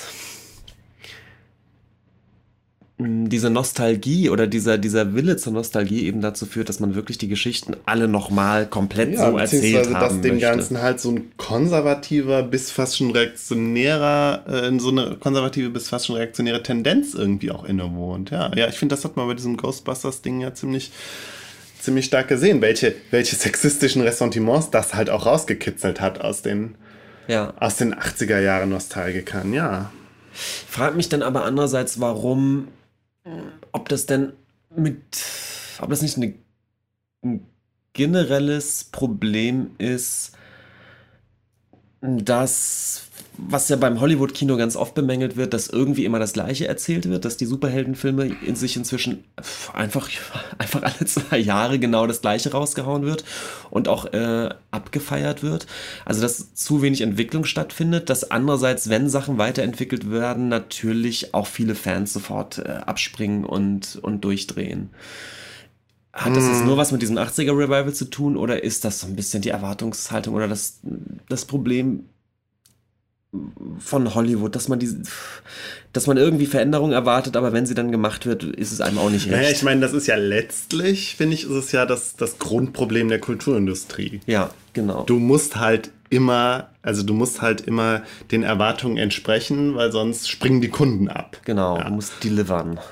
Ja, beziehungsweise du musst halt auch das, das präsentieren, was die Leute wollen. Und immer darfst halt, Entwicklung darf sozusagen immer nur in kleinen Sprüngen passieren. Du musst halt in erster Linie, was heißt du musst, also so funktioniert, so funktioniert der Kapitalismus, ja. Also du musst, du musst halt dir genau überlegen, was, was du machst, damit es die Leute kaufen. Und das ist halt letztlich eine absolut konservative Veranstaltung. Mhm. Weil du was Neues zu machen, jetzt gerade in, in, bei den großen Hollywood-Produktionen, bedeutet ja immer ein Risiko einzugehen. Und das, die, so das Narrativ sagt ja, das passiert immer weniger. Es ja. passiert immer weniger, äh, ähm, werden immer weniger Risiken eingegangen. Vielleicht war das tatsächlich in den 80ern noch so ein bisschen anders, wo wo es Blockbuster gab, gerade im, im, im Sci-Fi, äh, Horror, äh, Mystery, Adventure-Genre, wo das noch, also wo so sozusagen die Grundsteine gesetzt wurden. Mhm. Und was damals vielleicht auch wirklich mit einem Risiko verbunden war. Und was aber heute irgendwie nur noch ganz selten oder dann eher so im Indie-Bereich passiert beim, äh, bei Filmen alles, alles vage Spekulation jetzt von mir. Wir sind kein Filmpodcast. Aber das ist zumindest immer so mein Eindruck, den ich habe, ja. wenn es um Hollywood geht. Und ähm, Stranger Things mag da jetzt so ein, so, ja, wie ich, wie ich am Anfang schon meinte, so eine Verdichtung dieses Phänomens sein. Das ist halt ganz ja. klar dieses äh, eine Nostalgie halt anspricht und insofern kann man ist man sozusagen auf der sicheren Seite äh, wir geben den Leuten das, was sie wollen, das, was sie, was sie mhm. früher schon hatten, ne, so. Mhm. Und da ist es, ja, vielleicht nochmal das, das Besondere daran, dass es hier ganz bewusst mit dieser Nostalgie umgeht. Und sagt ganz klar, wir sind nostalgisch, während das, ja, bei, bei Star Wars vielleicht jetzt nicht so stark war. Hier geht es ja, bei äh, Stranger Things geht es ja, ähm, ähm, geht's ja um die 80er. Mhm. Mhm. Ja, wie geht's weiter? Ich glaube, Stranger Things ist schon der, der Zenit des Ganzen, würde ich fast glauben. Mir ist es nämlich aufgefallen, als äh, du hast auch Glow gesehen, oder? Ja. Gorgeous Ladies of Wrestling. Netflix-Serie ja, Anfang des Jahres. Hat einen anderen Dreh, finde ich, als, als uh, Stranger Things. So. Hat einen anderen Dreh, spielt aber auch in den 80ern. Mhm. Auch recht penetrant die ganze Zeit mit, mit dem entsprechenden Soundcheck unterlegt. Und da hatte ich schon das Gefühl, klar, das kann man jetzt noch ein paar Mal machen. Mhm. Glaube aber, das lutscht sich dann auch aus. Also es wird irgendwie nicht, nicht mehr lange reichen, auf dieses 80er-Feeling zu setzen. Ja, ist halt die Frage, ob, ob irgendwann dann die 90er kommen, als das Jahrzehnt, auf das sich retromäßig berufen wird, oder ob die 80er dann doch noch so ein großes Potenzial haben, oder ob an den 80ern dann doch noch so was Besonderes ist, dass man sie dann doch noch immer weiter wieder aufköcheln kann. Weiß ich nicht. Ja, es gibt, man könnte ja generell über Revivals und Retro-Sachen mhm. reden. 60er, 70er ist ja auch alles schon mhm. dran gewesen. Mhm. Jetzt ins 80er, 90er werden sicherlich auch kommen ähm, der äh, Vincent Vega schreibt auch, warum die 80er sich dafür natürlich auch ganz gut eignen. Oder war er das? Äh, weiß ich gerade nicht. Mhm. Vielleicht war es ein anderer Artikel. Das ist natürlich noch so ein, ähm, gibt schon so ein paar Besonderheiten. Das zum Beispiel ist, ist das letzte Jahrzehnt vor der Digitalisierung. Mhm. Ja? Also die, die Technik ist noch irgendwie analog und irgendwie überschaubar ja. sozusagen. Ja. Und das gleiche eben äh, betrifft auch so ein bisschen die Weltpolitik. Denn mit dem Kalten Krieg haben wir noch so eine Ära, wo es sehr klare Trennung zwischen Gut und Böse gab. Also diese Art von Terrorismus, die wir jetzt haben und diese, die Globalisierung die halt viele Krisenherde irgendwie ist halt mitbefeuert, ist unglaublich ja. viel uneindeutiger. Ja. Man hat auch äh, mehr denn je das Gefühl, man, man ist irgendwie Teil des Problems. Das hatte man, konnte man in den 80ern so ja, eigentlich noch klarer, klarer auseinanderhalten, ja. Ähm, und trotzdem glaube ich, natürlich wird das 90er Revival kommen und man wird dann auch gute Gründe finden, warum die 90er das letzte tolle Jahrzehnt waren oder, mm. oder so. Mm. Ja, ich glaube, es fängt ja teilweise auch schon an mit dem 90er Revival. Äh, dann ab, noch aber halt nicht im Mainstream, sondern eher so Avantgarde-mäßig. Ich meine, es gibt ja so, so, ähm, mir fällt jetzt der Begriff wieder nicht ein. Äh, reiche ich nach. Es gibt auf jeden Fall schon Ansätze von, von so 90er Jahre äh, Ja. Re Revival der 90er Jahre Ästhetik, ja. Ja. Sind wir durch mit dem Thema? Ja. Gut. Plauderstunde Stranger Things vorbei.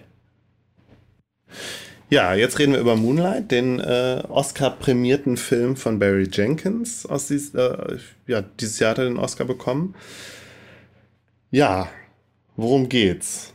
Um bitte? ein. Hm? Ja, fang an. Um, am, also der Film ist dreigeteilt und äh, ist ja so ein Coming-of-Age-Film sozusagen. Es geht um einen äh, afroamerikanischen Jungen, der in einem Vorort von Miami lebt, äh, unter ja in, in, in ärmlichen Verhältnissen groß wird. Die Mutter ist irgendwie drogenabhängig.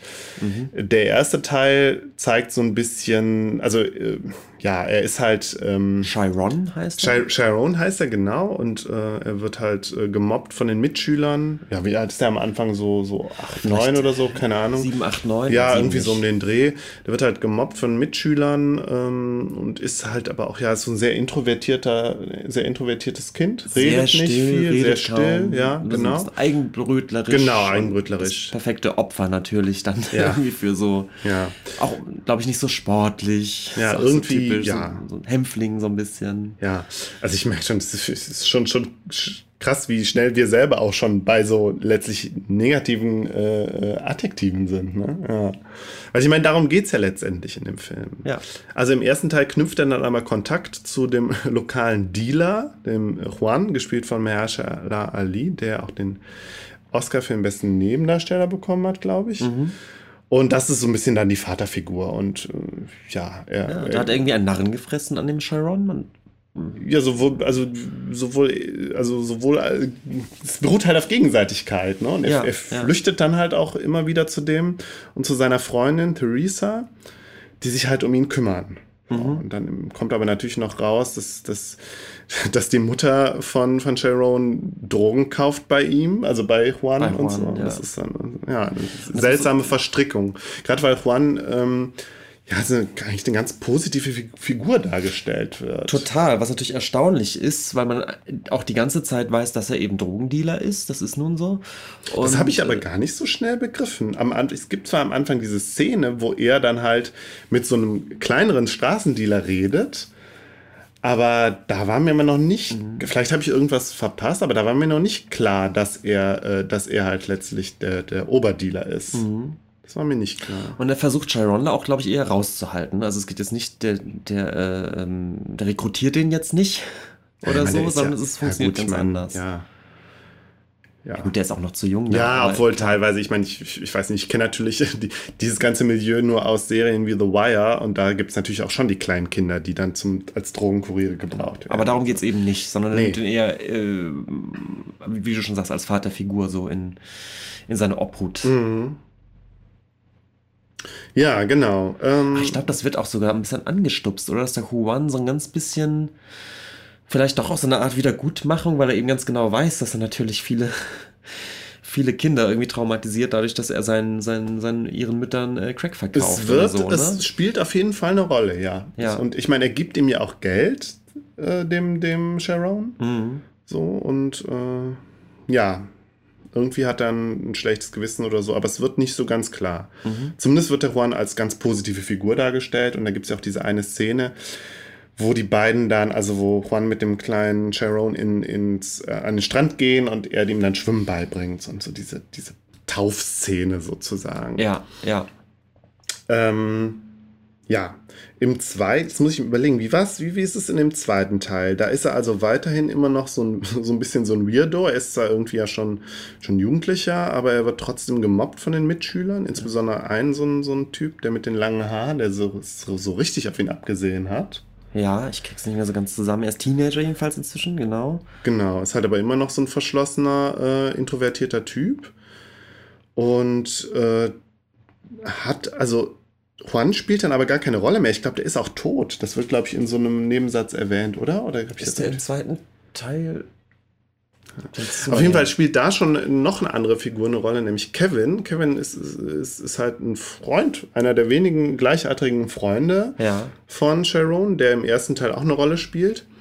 Und ähm, Ja, im zweiten Teil äh, dann halt einerseits diese, ähm, diese, ja, wo er halt so gemobbt wird von diesem Tyrell oder wie der heißt. Und ähm, sich zu, andererseits dann aber noch stärker anfreundet mit dem Kevin. Und da kommt es dann halt am Strand zu einer Liebesszene zwischen den beiden. Mhm. So. Und ähm, ja, das Ganze wird dann aber halt auch noch so auf so eine schlimme Art verkehrt, weil er dann ähm, irgendwie dieser Tyrell, den Kevin dann zwingt, äh, aufgrund irgendeines abartigen Spiels, das die beiden da so spielen oder immer schon gespielt haben, ähm, Chiron halt zu verprügeln vor, vor den anderen Schülern. So. Und Ah, also die, die Trage wird deutlich, der, der Mensch, der ihm halt äh, so nahe gekommen ist äh, und äh, mit dem er halt da diese, diese Liebesnacht am Strand verbracht hat, wird dann derjenige, der ihn vor aller, äh, allen Augen verprügelt. Mhm. Ich fand, das war eine so mit der schlimmsten Szenen eigentlich in dem mhm. Film. Mhm. So. Ähm, dritter Teil Sharon ist erwachsen und er ist selber Dealer geworden. Er ist selber so eine Figur geworden wie Juan. Also eigentlich auch, äh, ja, so eine, so eine sehr väterliche, wohlmeinende Figur, der jetzt auch gar kein, irgendwie gar kein, gar kein psychopathischer Gewalttäter ist, wie man so das, das Dealer-Klischee ganz häufig ist und so. Sondern, ähm, ja, ist halt so ein, so natürlich auch irgendwie äh, muskelmäßig aufgepumpt und äh, total. Obwohl, was heißt natürlich? Das ist, ist, ja eigentlich genau, sehen wir da total den Bruch. Ne? Er war ja im, im zweiten Teil, ersten und zweiten Teil war er halt so, wie du sagtest, der Hänfling war der Introvertierte. Und jetzt ist halt halt schon eine krasse Wandlung, eine krasse Verwandlung halt stattgefunden. So, ja, also wir hätten, man hat ja nicht unbedingt damit gerechnet, dass er jetzt auch dass er jetzt in die Fußstapfen von Juan tritt. Ich fand es total überraschend und auch mm. ein bisschen erschreckend, weil er hat eben diese, diese krassen Grills, Grills und genau, ist, ja. der ist schon echt ein richtiger Pimp. Also ist er, ja, der, ist schon, ja. der ist schon ein krasser Gangster, so irgendwie. Mm. Und ich habe damit nicht gerechnet und fand es auch ein bisschen. Nee, Moment, aber jetzt widersprichst du dich. Ich habe, also ich habe nicht damit gerechnet. Du meintest ja gerade, du fandst, fändest, hättest es. Äh, hättest es erwartbar gefunden. Nee, ich hätte ihm einen anderen Weg gewünscht und habe auch gedacht, darum, darum, es geht darum, wie er aus diesem Milieu rauskommt und fand es dann überraschend, dass er dann aber den Weg geht zu sagen, nö, der wird in dem Milieu groß, natürlich wird er Drogen Drogendealer. Das ist die Geschichte, die wir hier erzählen. Mhm. Und das fand ich ähm, irgendwie überraschend und auch sehr schade. So, und ich dachte, ja, Okay, aber lass uns, dann lass uns kurz noch die, den dritten Teil zu Ende besprechen und ja. dann können wir ja direkt da weiter diskutieren, weil das war ja auch das, der Punkt, wo wir gesagt haben, okay, wir machen, wir diskutieren im Podcast weiter, weil da fand ich, da wurde es ja spannend an der Stelle. Ähm, also er ist halt dann, er ist halt selber dieser Pimp geworden und äh, bekommt dann irgendwann einen Anruf von Kevin, der irgendwo, äh, ich glaube, äh, Sharon ist inzwischen nach Atlanta gezogen und hat überhaupt keinen Kontakt mehr zu Kevin die sind ja jetzt auch nicht gerade im Guten auseinandergegangen und ähm, treffen sich dann aber wieder. Sharon fährt irgendwie in das, in das Diner, wo Kevin arbeitet. Ja, und dann haben die beiden ein, ein, ein Wiedersehen, was irgendwie. Ja, es passiert nicht viel, außer dass Sharon ihm halt sagt: so, du, du warst der einzige Mensch, jetzt nicht, nicht der einzige Mann, sondern ist der einzige Mensch, dem ich, mit dem ich irgendwie intim war. So. Mhm. so und, und der Kevin wäscht ihn auch ein bisschen den Kopf, muss man mal sagen, weil der Kevin findet das schon auch lächerlich, dass der, dass der ja, Sharon ja, da jetzt so ein, Grills und so, der so ein mega ja. Pimp geworden ist und sagt, das kann doch, ist, das, das bist nicht du, das kann doch jetzt nicht dein Ernst sein. So. Ja, und an der Stelle fand ich, Kevin hat, hat mich Kevin, also ich finde, Kevin ist ja auch eine, eine ambivalente Figur irgendwie. Er ist einerseits ist er so der Verführer, so. Ähm, andererseits ist er aber halt natürlich auch der, die, die, aufbauende positive Figur, die ihm halt äh, jetzt abgesehen von dem väterlichen Freund äh, Juan auch immer so ähm, ja, unterstützend ist so. Mhm. Und natürlich ihn, ähm, ihn auch total mag. Was ich auch interessant fand, dass dieser Kevin schon als Kind schon äh, auf den äh, so, so Interesse an dem Sharon hatte. Mhm. Also zumindest freundschaftliches Interesse war das ja am Anfang. Mhm. Und wenn es dann da um diese Liebessex-Szene, wie auch immer, am Strand geht, da ist ja auch nicht so ganz klar, weil kurz vorher sieht man äh, Kevin halt noch wie er dann auf so einer Motorhaube so eine Frau vögelt. Und dann denkt man sich auch, ja, okay, der ist halt, der ist halt, äh, wie gesagt, der ist halt gut unterwegs. Dann im Wasser kriegen kann. Ne? Ja, ich weiß es nicht. Also irgendwie, ähm, und es gibt auch so diesen einen Moment, wo er dann, wo er dann ähm, Sharon fragt, ähm, hast du schon mal, hast du schon mal irgendwie gevögelt oder so? Oder Hast du schon mal, nee, hast du schon mal mit einem Mann geknutscht? Irgendwie sowas, wo also halt äh, rüberkommt, dass es für ihn halt total selbstverständlich ist, jetzt nicht äh, mit Männern was zu haben, sondern überhaupt viel Sex zu haben ja, viel, ja. viel Intimität einfach zu haben. Ja. Also ein krasses, krasser Gegensatz einfach zu ähm, Chiron, wo, wo ich mich dann halt auch gefragt habe, ja, ist das jetzt hier einfach so ein, ist das jetzt, hat, hat Kevin jetzt ein wirkliches sexuelles oder erotisches Interesse an an, an Sharon oder ist das eher so, ich, ach, der, ist, der ist doch ganz schnuckelig, ich tue dem jetzt mal den Gefallen? So. Ja, weiß man nicht. Weiß man nicht, aber ja. Es ist, wird auch zum Schluss offen gelassen, ob jetzt zwischen denen dann noch was passiert, ob. Ja. Oder? Es ja, natürlich, es wird klar. total offen gelassen, klar. Und das fand ich ja eine der, eine der, der Stärken des Films, weswegen, weswegen ich den halt auch weswegen ich spontan gesagt habe, ach, das ist, das ist, der Film gefällt mir, der ist gut. Der, also ich konnte auf einmal den ganzen Hype um den Film nachvollziehen. So, du hattest den ja viel früher gesehen, du hast ihn ja auch im Kino gesehen und hast ja mir ja auch gesagt, ja, was, wie war das noch? Du meintest, er wäre eher, du hättest ihn eher langweilig gefunden, ne? Oder? Ja, ja, also der ist, ist natürlich auch sehr ruhig erzählt und so. Das, ähm, was mich ähm, richtig, richtig nervös gemacht hat, ist, dass Chiron eben als äh, kaum aktiv handelt. Er, er, spricht halt kaum, ne? Und ich habe generell das, das Gefühl, dass er auch kein, ähm, dass er seltsam inaktiv ist als, als, als Charakter, ja. Also ihm, ihm stoßen diese Dinge zu, der, der, der Juan nimmt ihn auf, das findet er dann wohl gut und lässt das so mit sich machen, ja, irgendwie. Also im positiven Sinne. Ihm stößt letztendlich auch irgendwie dieser, dieser Sex mit, mit, mit Kevin zu, ja. Stößt ihm alles zu. Das ja. stößt ihm irgendwie alles zu und ähm, ich muss es nochmal sagen, er spricht nicht. Das Kind spricht nicht. Mhm. Und ähm, das ist eben sein Charakter und mich hat das aber irgendwie nervös gemacht. Ich, ich konnte, glaube ich, genau deswegen auch nicht wirklich relaten. Ich bin nicht. Ich konnte bin, total relaten. Ich bin an diesen Charakter nicht rangekommen. Ja, auch so, wenn ich äh, mich aufgeregt habe teilweise über Sharon. Auch gerade, weil er halt ja wirklich nicht über seinen Schatten springt. Hm. Aber das fand ich halt so realistisch. Ähm, Und vielleicht ist es aber dann die Erwartungshaltung, die ich innerhalb des Films bekommen ja. hatte, ist, na, der wird schon noch seinen Arsch hochkriegen, ne? Also der wird schon, er, er muss ja irgendwie jetzt mal was aus seinem Leben machen. Und da kam es eben für mich zu dieser Enttäuschung, Ach so, ja. Ja, ist Drogendealer Ich habe eine hab ne These. Ist ihm halt so passiert. Ich habe eine These, die vielleicht, also ich, ich unterstelle dir jetzt was und das ist, also meine These ist dir jetzt was zu unterstellen. Vielleicht hattest du, ich meine, letztlich geht es ja hier um, ja, um eine verhinderte Coming-out-Geschichte. Mhm. Und vielleicht hattest du so ein bisschen im Hinterkopf tatsächlich so eine klassische Coming-out-Erzählung.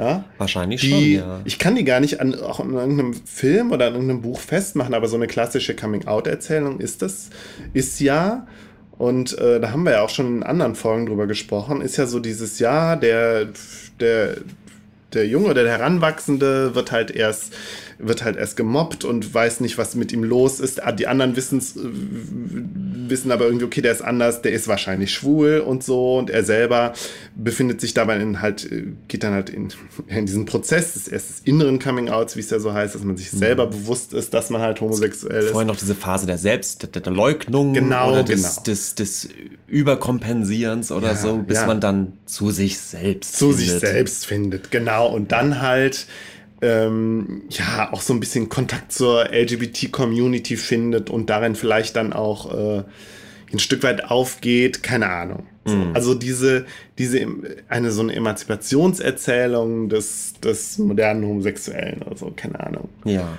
Also, und ich würde jetzt mal unterstellen, dass bei dir das vielleicht so im Hintergrund äh, eine Rolle gespielt hat. Als Erwartungshaltung dass dieser Film halt so eine Coming-out-Geschichte erzählt. Bestimmt, ja. Das, äh, das Und kann gut sein, ja. Er tut's halt überhaupt nicht. Nö, er er tut nicht. sogar ziemlich, also er tut genau das Gegenteil. Hatte aber das Gefühl, dass das Problem jetzt nicht nur darin bestand, dass er dieses Coming Out halt gar nicht hat, was ich halt, was ich ihm gegönnt hätte, sozusagen, oder vielleicht auch erwartet habe, sondern auch, dass er, dass ich generell das Gefühl hatte oder mir nicht klar war, ob er überhaupt irgendwie zu sich gekommen ist. Also genau die Frage, die auch der Kevin aufwirft, als er ihn sieht als Pimp, der dann sofort sagt, das bist doch nicht du. Was, was, was treibst du denn? Das ist doch jetzt nicht dein Ernst. Das, Gerade aber das finde ich halt total interessant. So dieses, diese Vorstellung, dass man zu sich kommen müsste. Und dass genau diese Vorstellung der Film ja total, ähm, tot, ja nicht ablehnt, aber das halt total in Frage stellt. In dem, bei dem Film geht es ja immer nur, also geht es ja da, sehr stark darum, dass andere Erwartungen oder Ide- Identitätserwartungen, Rollenerwartungen an Kevin, äh, an Chiron herantragen. Sei es nur, dass die Mutter ja schon sagt, als der noch ein kleiner Junge ist, ja, guck dir den doch an, der ist doch schwul. Guck dir, guck dir den doch an. Und der kleine Junge, der hat überhaupt keine Ahnung, was, was, also er merkt halt, dass er irgendwie anders ist, dass die anderen ihn mobben. Aber es ist, also das fand, das fand ich schon so krass. Anscheinend wissen, äh, glauben alle zu wissen, der ist schwul, tragen diese Erwartungen an ihn heran, wo der kleine Junge, der hat doch noch überhaupt keine Sexualität. Wa- Warum soll man den als schwul bezeichnen? Was ist da, also, was ist das eigentlich für ein, ähm, für ein Skandal? So, weißt du? Und ich glaube, da setzt er sich mit auseinander, dass diese Identitätserwartungen so stark an ihn herangetragen werden. Also du sagtest ja was Interessantes. Du hast ja gesagt, dass du, dass du ihn eigentlich als sehr denn doch starken, starken Charakter empfindest zum, zum Ende, weil du das Gefühl was hast, er hat für heißt- sich da zumindest einen Weg gefunden, wie, wie er, wie er, wie er durchs Leben kommt, als starker, starker Typ irgendwie. Oder wie hattest du das?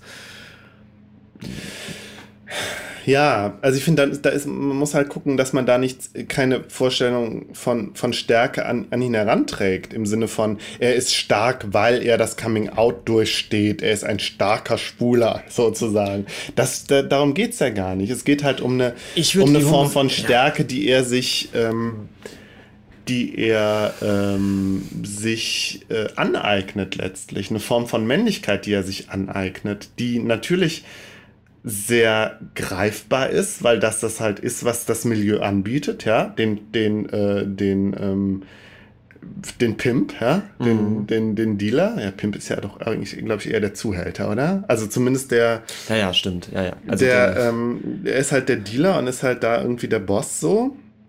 Was natürlich auch mit einer sehr starken Männlichkeit verknüpft ist.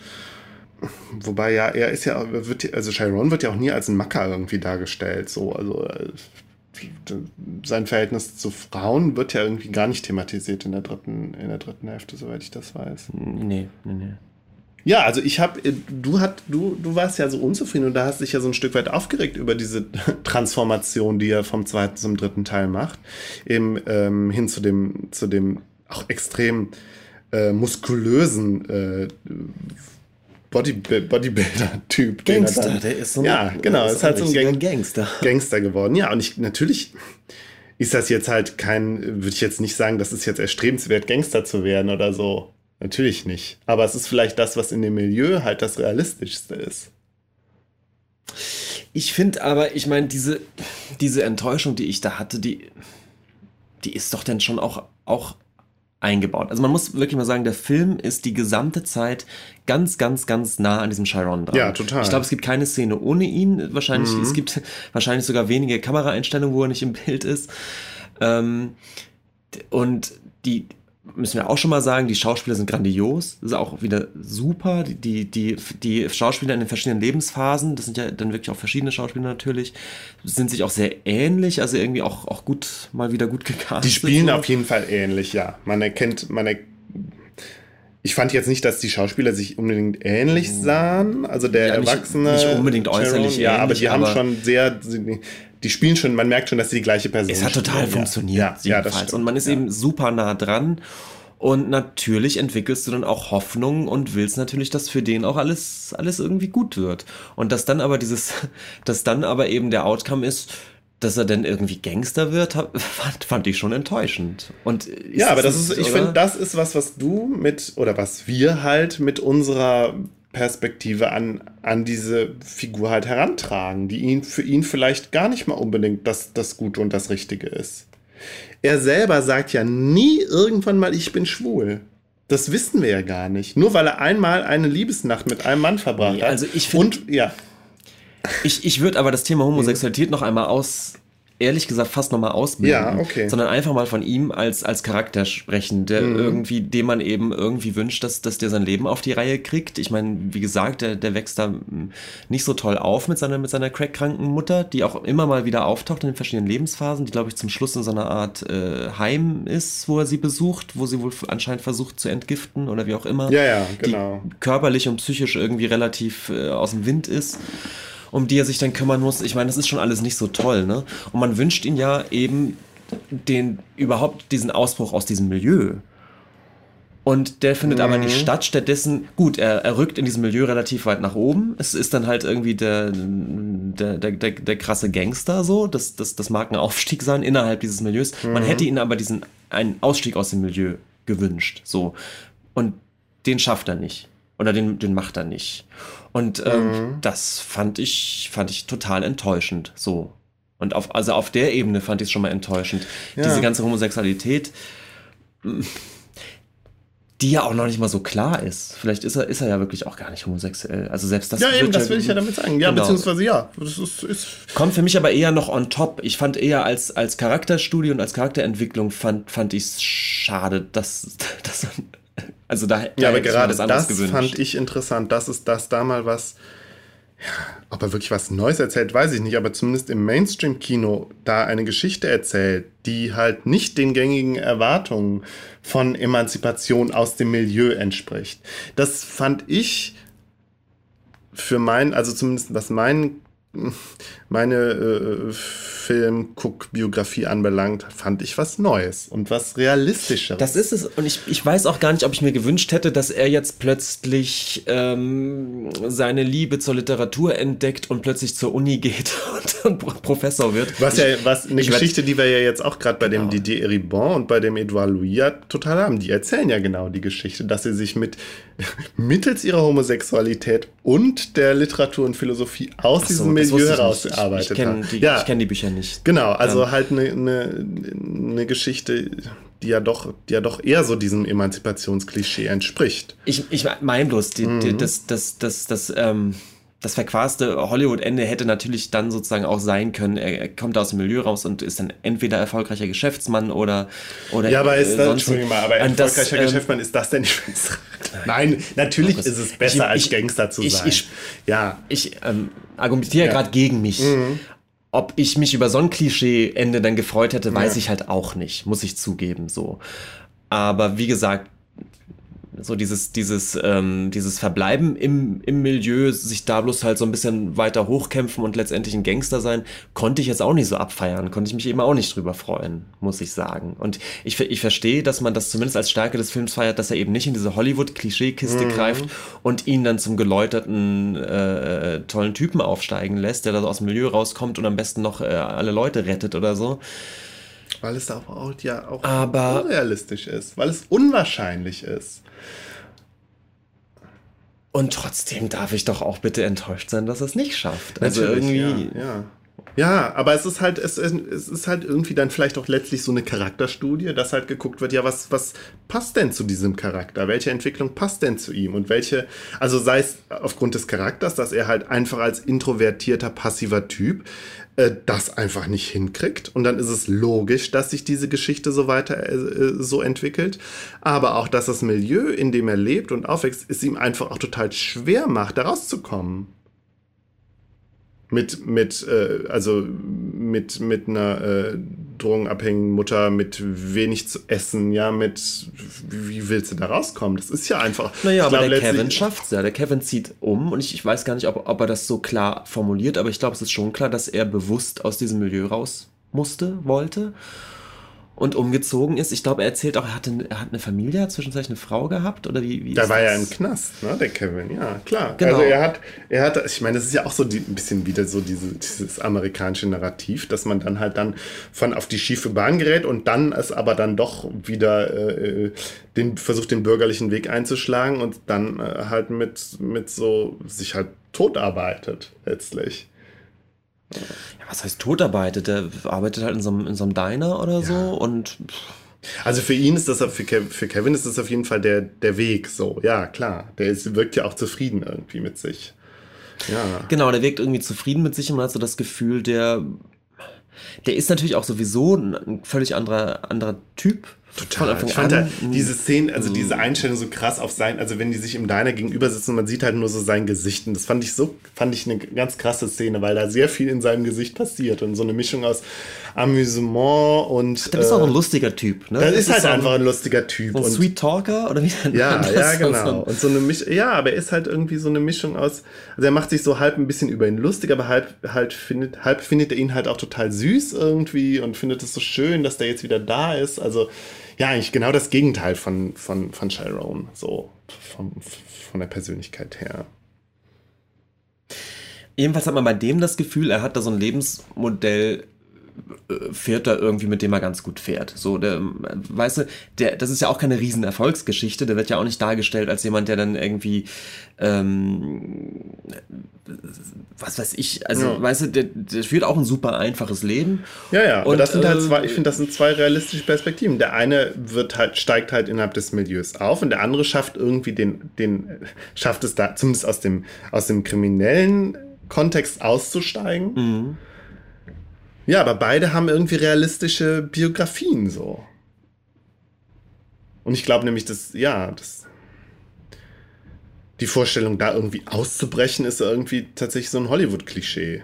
So. Mhm. Ein bürgerliches Klischee letztlich. Ja, so. vielleicht, vielleicht ha- hat mich dann äh, meine Hollywood-Sozialisation da ein bisschen dahingehend versaut, dass ich eben gedacht habe, es ist. Es gibt noch irgendeine Art von Wendung, die nicht daraus besteht, äh, dass er einfach in seinem Milieu bleibt und da ein bisschen aufsteigt. Aber findest du nicht, man hat dann trotzdem auch den bitteren Beigeschmack, dass er da eben genau die Frage, die, die, die Kevin eben auf aufhört, bist das denn du? Ist das. Und diese Frage fand ich, also über die Frage habe ich mich aufgeregt. Weil er auch wieder genau das macht, was alle vorher gemacht haben. Auch wieder die Identität von Chiron hinterfragt. Oder ja, was, was. Klar, Chiron ist einfach so ein, so ein passiver Typ, ich finde, das können wir schon so sagen. Ist der extrem. Und diese Identitätsfrage, das ist für ihn irgendwie schwierig. So. Also, oder er weicht ihr auch aus. Er will, er will sie sich, sich ihr gar nicht stellen und so. Sei es jetzt im Hinblick auf Sexualität, also sexuelle Identität oder so, aber auch so allgemein. Und er geht dann halt den, vielleicht den Weg des geringsten Widerstandes und wird, wird äh, äh, Dealer. Ja. Das ist halt auch die Frage, ist das wirklich der Weg des geringsten Widerstandes? Das fand ich halt so interessant, weil ich glaube das nämlich nicht. Weil der, Bruch zwischen Teil 2 und Teil 3 ist so krass. Also in Teil 2 wird er noch vermöbelt und ist wirklich das schüchterste, sch- das äh, schüchterne Mauerblümchen. Und das heißt, da, hat, da Es ist er dann fehlt eine schon... Training-Montage. Ja, wie, da ist er schon anfängt, äh, da ist schon diese Muskelberge drauf ist schon irgendwas pass passiert und das hat mich irgendwie beeindruckt, dass, dass, dass da diese Transformation passiert ist irgendwie. Ich, also, das finde ich aber einen interessanten Punkt, weil du hast natürlich recht, es, es ist ein, ein Weg, der sich anbietet, weil er einfach als, als vorgelebt ist oder weil, Ja. es, weil eben Leute in seinem Umfeld das natürlich äh, genauso gemacht haben. Trotzdem ist es natürlich bestimmt kein einfacher Weg, denn äh, es ist natürlich ein knallhartes, knallhartes Geschäft, in dem er da ist. natürlich, genau. Und auch, ähm, was auch, auch überhaupt diese körperliche Ich muss sagen, Transformation, das fand ich da auch schon fast unglaubwürdig, dass so ein introvertierter Typ dann halt tatsächlich sowas, sowas leistet. Ja. Das fand ich Ja, ein ja. Stück weit unglaubwürdig. Andererseits fand ich sie wiederum aber auch interessant und ich habe es ihm halt ja auch ein Stück weit gegönnt. So. Dass er vom schwachen, von einer schwachen Person zu einer starken Person wird. Zumindest ist er natürlich kein, kein Opfer mehr. Ähm, Genau, Gut, aber man kann natürlich sagen, es ist der Täter. Vielleicht. Ja, ich, finde, meine, er da, das, diese er Frage ja- umgeht der Film. Und das fand ich, das werfe ich ihm auch dem Film ein bisschen vor, dass er das halt tatsächlich ausblendet. Und er wird ja auch gezeigt, wie er mit, mit, mit den kleineren Dealern sozusagen umgeht. Also er ist dann schon so ein Chef. er ist der Chef, aber er ist halt kein, er ist halt kein psychopathisches Arschloch. So. Nee, das wohl nicht. Nee. sondern ist halt schon eher so der, der väterliche Typ, wie Juan halt auch. Mhm. Und ja, stimmt, aber das, das werfe ich dem Film vor, dass er da die negativen Seiten des, des Gangster-Daseins halt ausblendet. Einigermaßen, finde ich. Mhm. Ja, wir hatten, also was mir in, in dem, in, mit, als ich den Film geguckt habe, ja auch aufgefallen ist und worüber wir dann auch bei unserem ersten Gespräch drüber gesprochen haben, dass ich ja tatsächlich so Coming-out-Filme, gerade wenn es um Schwule geht, nicht so gerne gucke. Ja. Das ist ja wirklich schon ein schwules Subgenre, der- Coming-out-Film. Ja, und irgendwie, irgendwas hat mich, ich meine, ich weiß, ich kann es jetzt auch gar nicht so ganz an irgendwas festmachen. Ähm, aber irgendwie hat mich dieses Thema nie so gereizt und nie so interessiert. Das ist eigentlich interessant, ja. Ja. Weil, nein, also, ne, weil könnte ja sagen, okay, ich habe ähnliche biografische Erfahrungen gemacht. Wäre es doch eigentlich interessant, das auch äh, mal im Film zu sehen. Aber irgendwie ist es eher so, so das Gegenteil, dass mich das gar nicht so interessiert. So. Und ich kann es wirklich gar nicht an irgendwas festmachen, außer dass ich häufiger das Gefühl hatte, dass, dass mir die Darsteller zu hübsch sind dass ich immer das Gefühl hatte, boah, die, die, jetzt habt ihr da Typen gecastet, die sind so hübsch. Ich kauf denen, es ist jetzt gemein, das zu sagen, aber ich kauf denen irgendwie diese Probleme nicht ab. Den Leidensdruck nicht Ich ab. kauf denen den Leidensdruck nicht ab. Gerade wenn es dann irgendwie darum geht, dass sie irgendeinen, dass sie irgendeinen Typen äh, toll finden und hinterher starren und so und der sich dann am Ende auch als schwul äh, entpuppt und dann kommen sie beide zusammen, dann kaufe ich denen diese Geschichte nicht ab.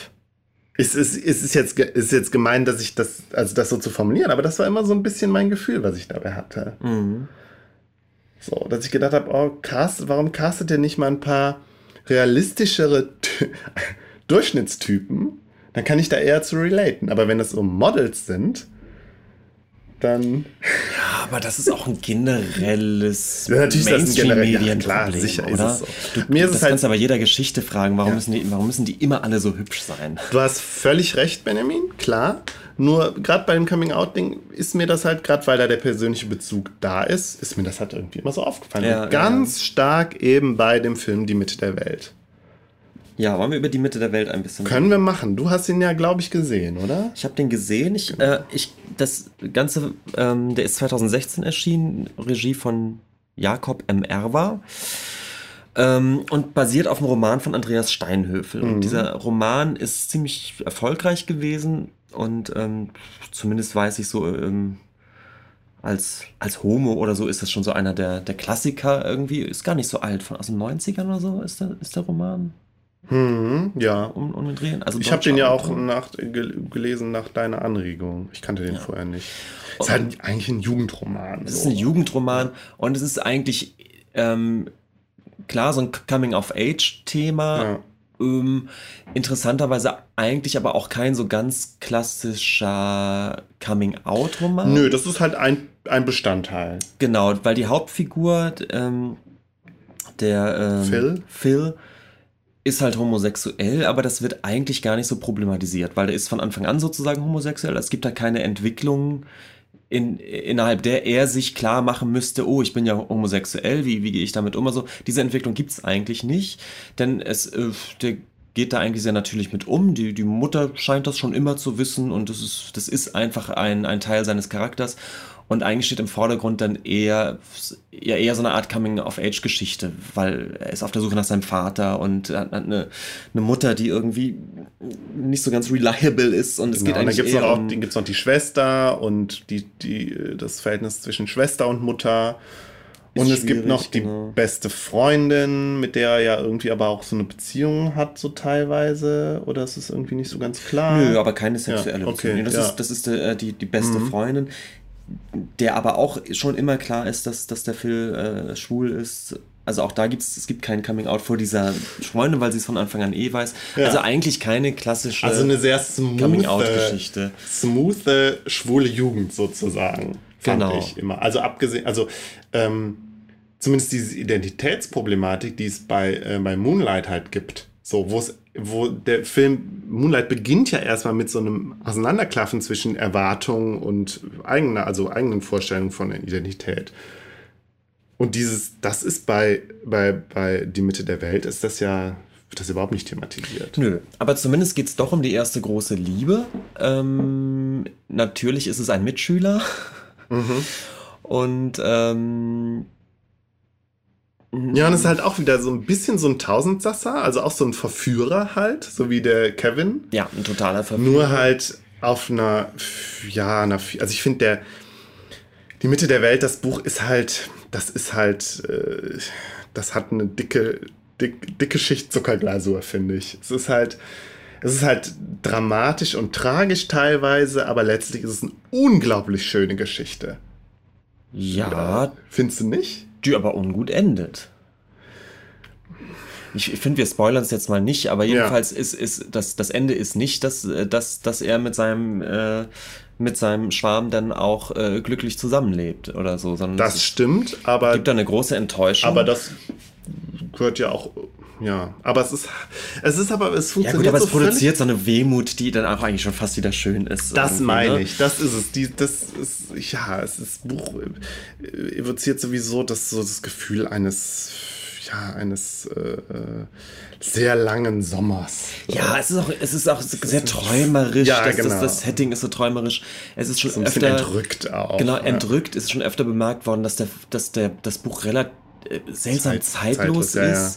Ähm, Man weiß ja auch gar nicht, wo das spielt. So. Genau, und die, die, die Verfilmung hat unter anderem deswegen auch extrem lange gedauert, weil der, der äh, Andreas Steinhöfel als Autor äh, sehr, sehr unzufrieden waren mit den verschiedenen äh, Herangehensweisen der Regisseure. Und tatsächlich gab es mehrere Vers Versuche, das mal zu verfilmen und die dann immer irgendwie dann doch nicht ähm, äh, zustande gekommen sind, weil der Steinhöfel irgendwie das, das nicht, ähm, nicht passend fand. Und äh, die Regisseure oder die verschiedenen Entwürfe haben sich unter anderem immer schwer damit getan, ein, Setting zu finden. Also es gab wohl äh, Ideen, das Ganze wirklich in der Vergangenheit zu setzen, irgendwie in, in den 40ern oder so oder 30ern spielen zu lassen, also wirklich so richtig auch zeitlich zu entrückeln. Das, das wollte der Steinhöfel nicht. Der wollte schon, dass es in der Jetztzeit spielt, aber es war wohl anscheinend schwierig, das, das schön hinzukriegen, weil eben der, der Roman durch diese Entrücktheit irgendwie schon auch seinen, seinen Zauber zieht. Die natürlich verloren gehen, wenn es dann plötzlich doch sehr konkret in, in Bilder gefasst werden muss. Ja, ich habe das Buch schon sehr genossen. Ich habe das auch an einem durchgelesen. Das Mhm. ist auch einfach, es ist halt, ich finde, man könnte sagen, es schrappt wieder sehr am Kitsch vorbei. könnte man bisschen, sagen. Ja, vielleicht. Ja, aber wir wollten ja auch ein bisschen über die Verfilmung reden und über den Cast, oder? Ja, Luis Hofmann und Yannick Schürmann. Zwei super Twinks, zwei extrem gut aussehende Typen. Ja, extrem. Und als ich den Trailer gesehen habe, habe ich gedacht, oh Gott, das gucke ich mir nicht an. Witzigerweise sogar noch, noch äh, klar beide so Twinks, aber die dann auch noch so, so äh, verschiedene Typen andecken. Der Ja. Luis Hofmann ist eben so ein, so ein blonder, rotwängiger ähm, Super Twinkie. Ja. So ein ganz, ganz süßer Typ einfach. Und Yannick Schürmann hat so ein Modelgesicht. Ja. Das ist einfach eher noch so, ein- so, ein- so ein sportlicher, etwas männlicher äh, Und natürlich haben sie die beiden nicht zuletzt deswegen gecastet, weil sie genau wussten, ja, dann locken wir die Schwulen ins Kino. Oder einmal blond, einmal dunkelhaarig. Ja, beziehungsweise wir, wir wissen, wir wissen, dass die, die, die schwulen TM haben das Buch alle gelesen und haben alle diese Vorstellungen im Kopf gehabt davon, wie hübsch die doch auch sind und wie schön und wir äh, haben dann geträumt darüber, wie, wie was für eine schöne Jugend super, das war. Und super heiße Sexszenen. Man sieht die Das beiden, auch, ja. Man sieht die beiden Nackedei. ja, das, ich finde, das spielt halt alles so eine Rolle. Ich finde, da wird so, ein- da wird so ein ganz, zieht das ganzer- alles durch, der Film. Und das hat mich, also ich fand das, ich, mich hat das genervt. Und ich habe gedacht, nee, ich gucke guck mir den nicht an. Ich fand das zu, zu durchsichtig irgendwie. Ich konnte das genau Ja. so einfach wegkonsumieren, den Film. Fand ich fand das gar nicht schlecht. ähm, taugt aber auch natürlich überhaupt nicht als der problematisiert eben, wie das Buch auch schon nicht das Coming Out Nee, darum geht es dem ja auch gar nicht. Ähm, bei der Mitte der Welt geht es ja einfach nur darum, eine schöne Geschichte, also schön jetzt auch inklusive Tra Tragik, ja, eine schöne Geschichte zu erzählen. Ja.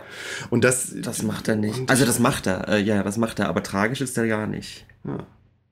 ja, wobei ich aber dann auch doch wieder sagen würde, Moonlight hat auch eine Art von, also wenn ich sagen würde, die Mitte der Welt, die, die Romantik, vielleicht ist das der Begriff, auf den wir uns kaprizieren sollten, die Romantik, die die Mitte der Welt äh, darstellt, ist eine, eine letztlich sehr simple, einfache Romantik. So. Mhm. Eine sehr klischeehafte Romantik. Mhm. Und bei Moonlight, finde ich, hat aber auch sehr viel romantische Aspekte so, die aber ein bisschen verborgener sind, ein bisschen spezieller sozusagen. Würdest du, mir, würdest du da mitgehen? Ich, nee, da finde ich die sehr unterschiedlich. Das, das, musst du erläutern. Das, das, kann ich gar nicht, das kann ich gar nicht so sehr erläutern, aber ich fand äh, allein, allein der, so, ne, dieser Satz am Ende, du, du warst irgendwie der Einzige, mit dem ich irgendwie intim war. Das, das, das hat natürlich irgendwie was Trauriges, aber irgendwie halt auch was so. Ja, das hebt, das, hebt, das hebt diesen Moment, den er da mit dem Kevin am, am Strand erlebt hat, halt wirklich in so, in so sehr romantische Sphären. So, das war, war, war hier das Wichtige, so in meinem. Mhm in meinem Intimleben. Diese eine Sache. Und dass der, und ich meine, klar, die sitzen am Strand zusammen, ja. Das natürlich ist das schon auch klischeehaft romantisch, aber dass das so. Aber es ist ja eben auch ungeheuerlich tragisch, dass, dass er dann da wirklich als erwachsener Mann sagen muss. Ich hatte. Ist es das ähm, ich Hab, ich ist hab, es denn so tragisch? Du, du unterstellst ihm ja halt auch ein Leid, was er vielleicht gar nicht hatte. Und ich finde, das ist immer das, das das, wo wir gucken, wo man gucken muss, dass man da nicht in irgendeine eine Falle tappt von, von Narrativen und Erwartungen, die man im Kopf hat. Wir wissen es ja gar nicht. Aber das Vielleicht ist ja jetzt, das ist ja jetzt aber kein, keine, das ist ja jetzt nicht nur narrativ. Ich meine, das ist ja schon was, was, was ich aus meinem eigenen Erfahrungs, meiner Lebenserfahrung schon sagen würde, dass, dass, dass ich das schon schade fände, dann nie nochmal irgendeine Art von Liebeserfahrung gemacht zu haben. Ja, und, vielleicht und findet Tyrone das auch schade, aber vielleicht findet er es nicht für, hält das nicht für so krass tragisch. Wie du schon sagtest, wir, wir wissen ja gar nicht, ob der eine homosexuelle oder bisexuelle Identität hat. Vielleicht ist er auch zu großen Teilen asexuell. Wissen wir alles nicht. Ich finde, also der Film, der Film thematisiert so sehr diese Identitätserwartung und äh, problematisiert sie auch. Und ich finde, da sollten, da, in, wir sollten da nicht als, als Zuschauer in die Falle tappen, die dann auch zu haben. Hm. Ja, aber ich, ich kann so einen Film ja immer nur an, an, mhm. an meinen Erfahrungsschatz abgleichen. Und ich, ich empfinde ihn dann ein Stück weit als gescheitert. Irgendwie schon so, so dieses, dieses, äh, er ist, er ist dann jetzt eben in dieser Gangster-Hierarchie hochgerutscht, hat es aber irgendwie nicht, hat dann eben seit, seit seiner frühesten Jugend, seit diesem einen Erlebnis, nie wieder irgendeine Art von, von Liebeserfahrung mit, mit, mit jemandem gehabt. Das, ähm, kann ja. ich, wie gesagt, gemessen an meiner Lebenserfahrung sagen, das, das tut mir aber leid für den. Das ist, und ich weiß ich nicht. Ist es dann vielleicht anmaßend, wie du sagst, vielleicht hat er da ganz andere Bedürfnisse und ist asexuell. Weiß ich jetzt aber nicht. Ich finde es. Wenn er, wenn er das so äußern würde, dass er es schade findet. Ja, er äußert ja eh nichts, weil er ja nicht spricht. Das Kind spricht ja, ja. nicht. Ja. Und dann ist es auch okay. So. Ich weiß nicht, ich komme da irgendwie nicht, nicht ran, was, was, was der Film dann jetzt will. Ja, der will vermutlich fast vieles und nichts. Ja, also gut, das ist.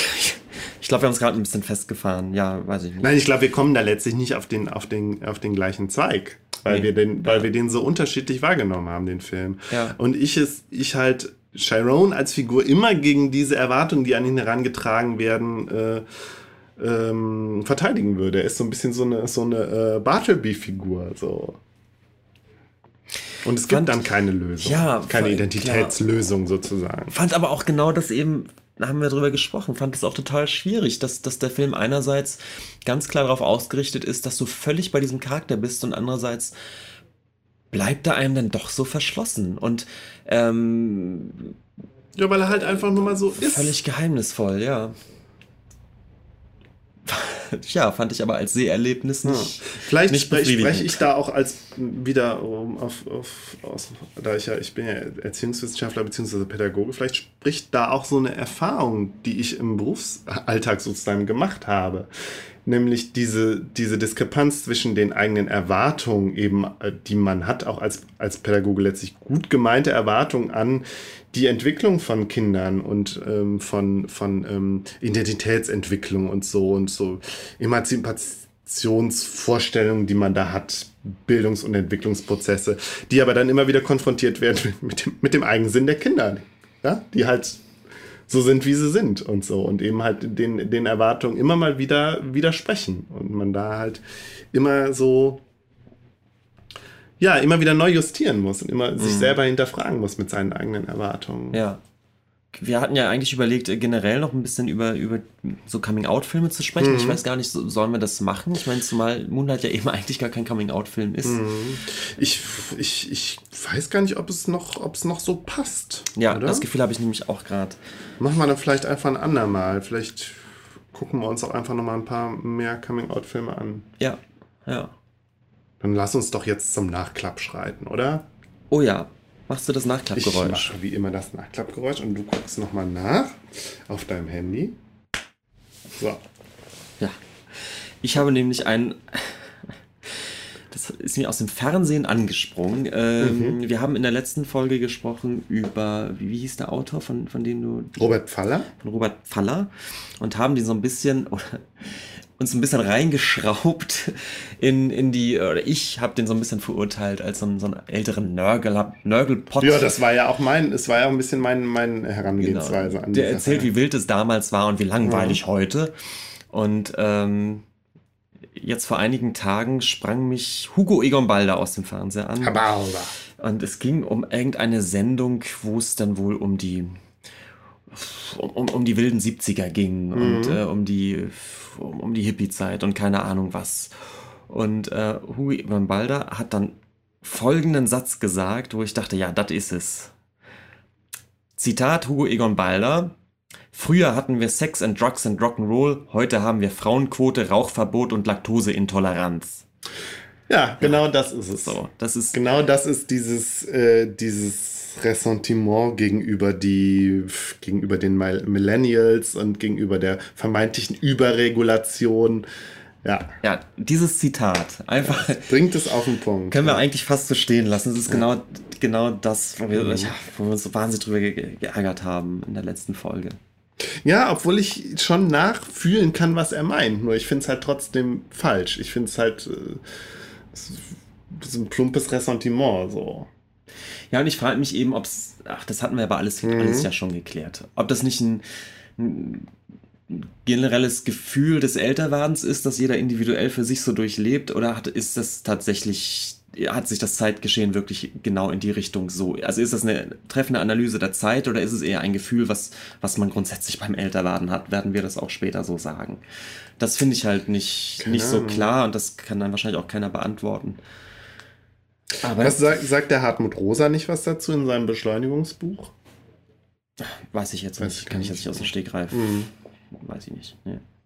Hast du noch was für den Nachklapp? Ich habe nichts für den Nachklapp, nein. Gut. Ja, wir haben noch ein bisschen was vor. Das, das Jahr Ist neigt ja. sich ja jetzt wird schon langsam den Ende irgendwie. Es wird schon winterlich und Ja. weihnachtlich und Ich hoffe ja mal, dass das alles klappt. ich glaube, wenn diese Folge ausgestrahlt wird, sind wir wirklich wahrscheinlich in der Adventszeit so halbwegs. Naja. Deswegen, ja, vielleicht erzählen wir noch gar nicht, was wir alles Nö, vorhaben. Aber machen wir noch nicht. Genau. Gut. Dann bis zum nächsten Mal. Bis zum nächsten Mal. Tschüss. Tschüss.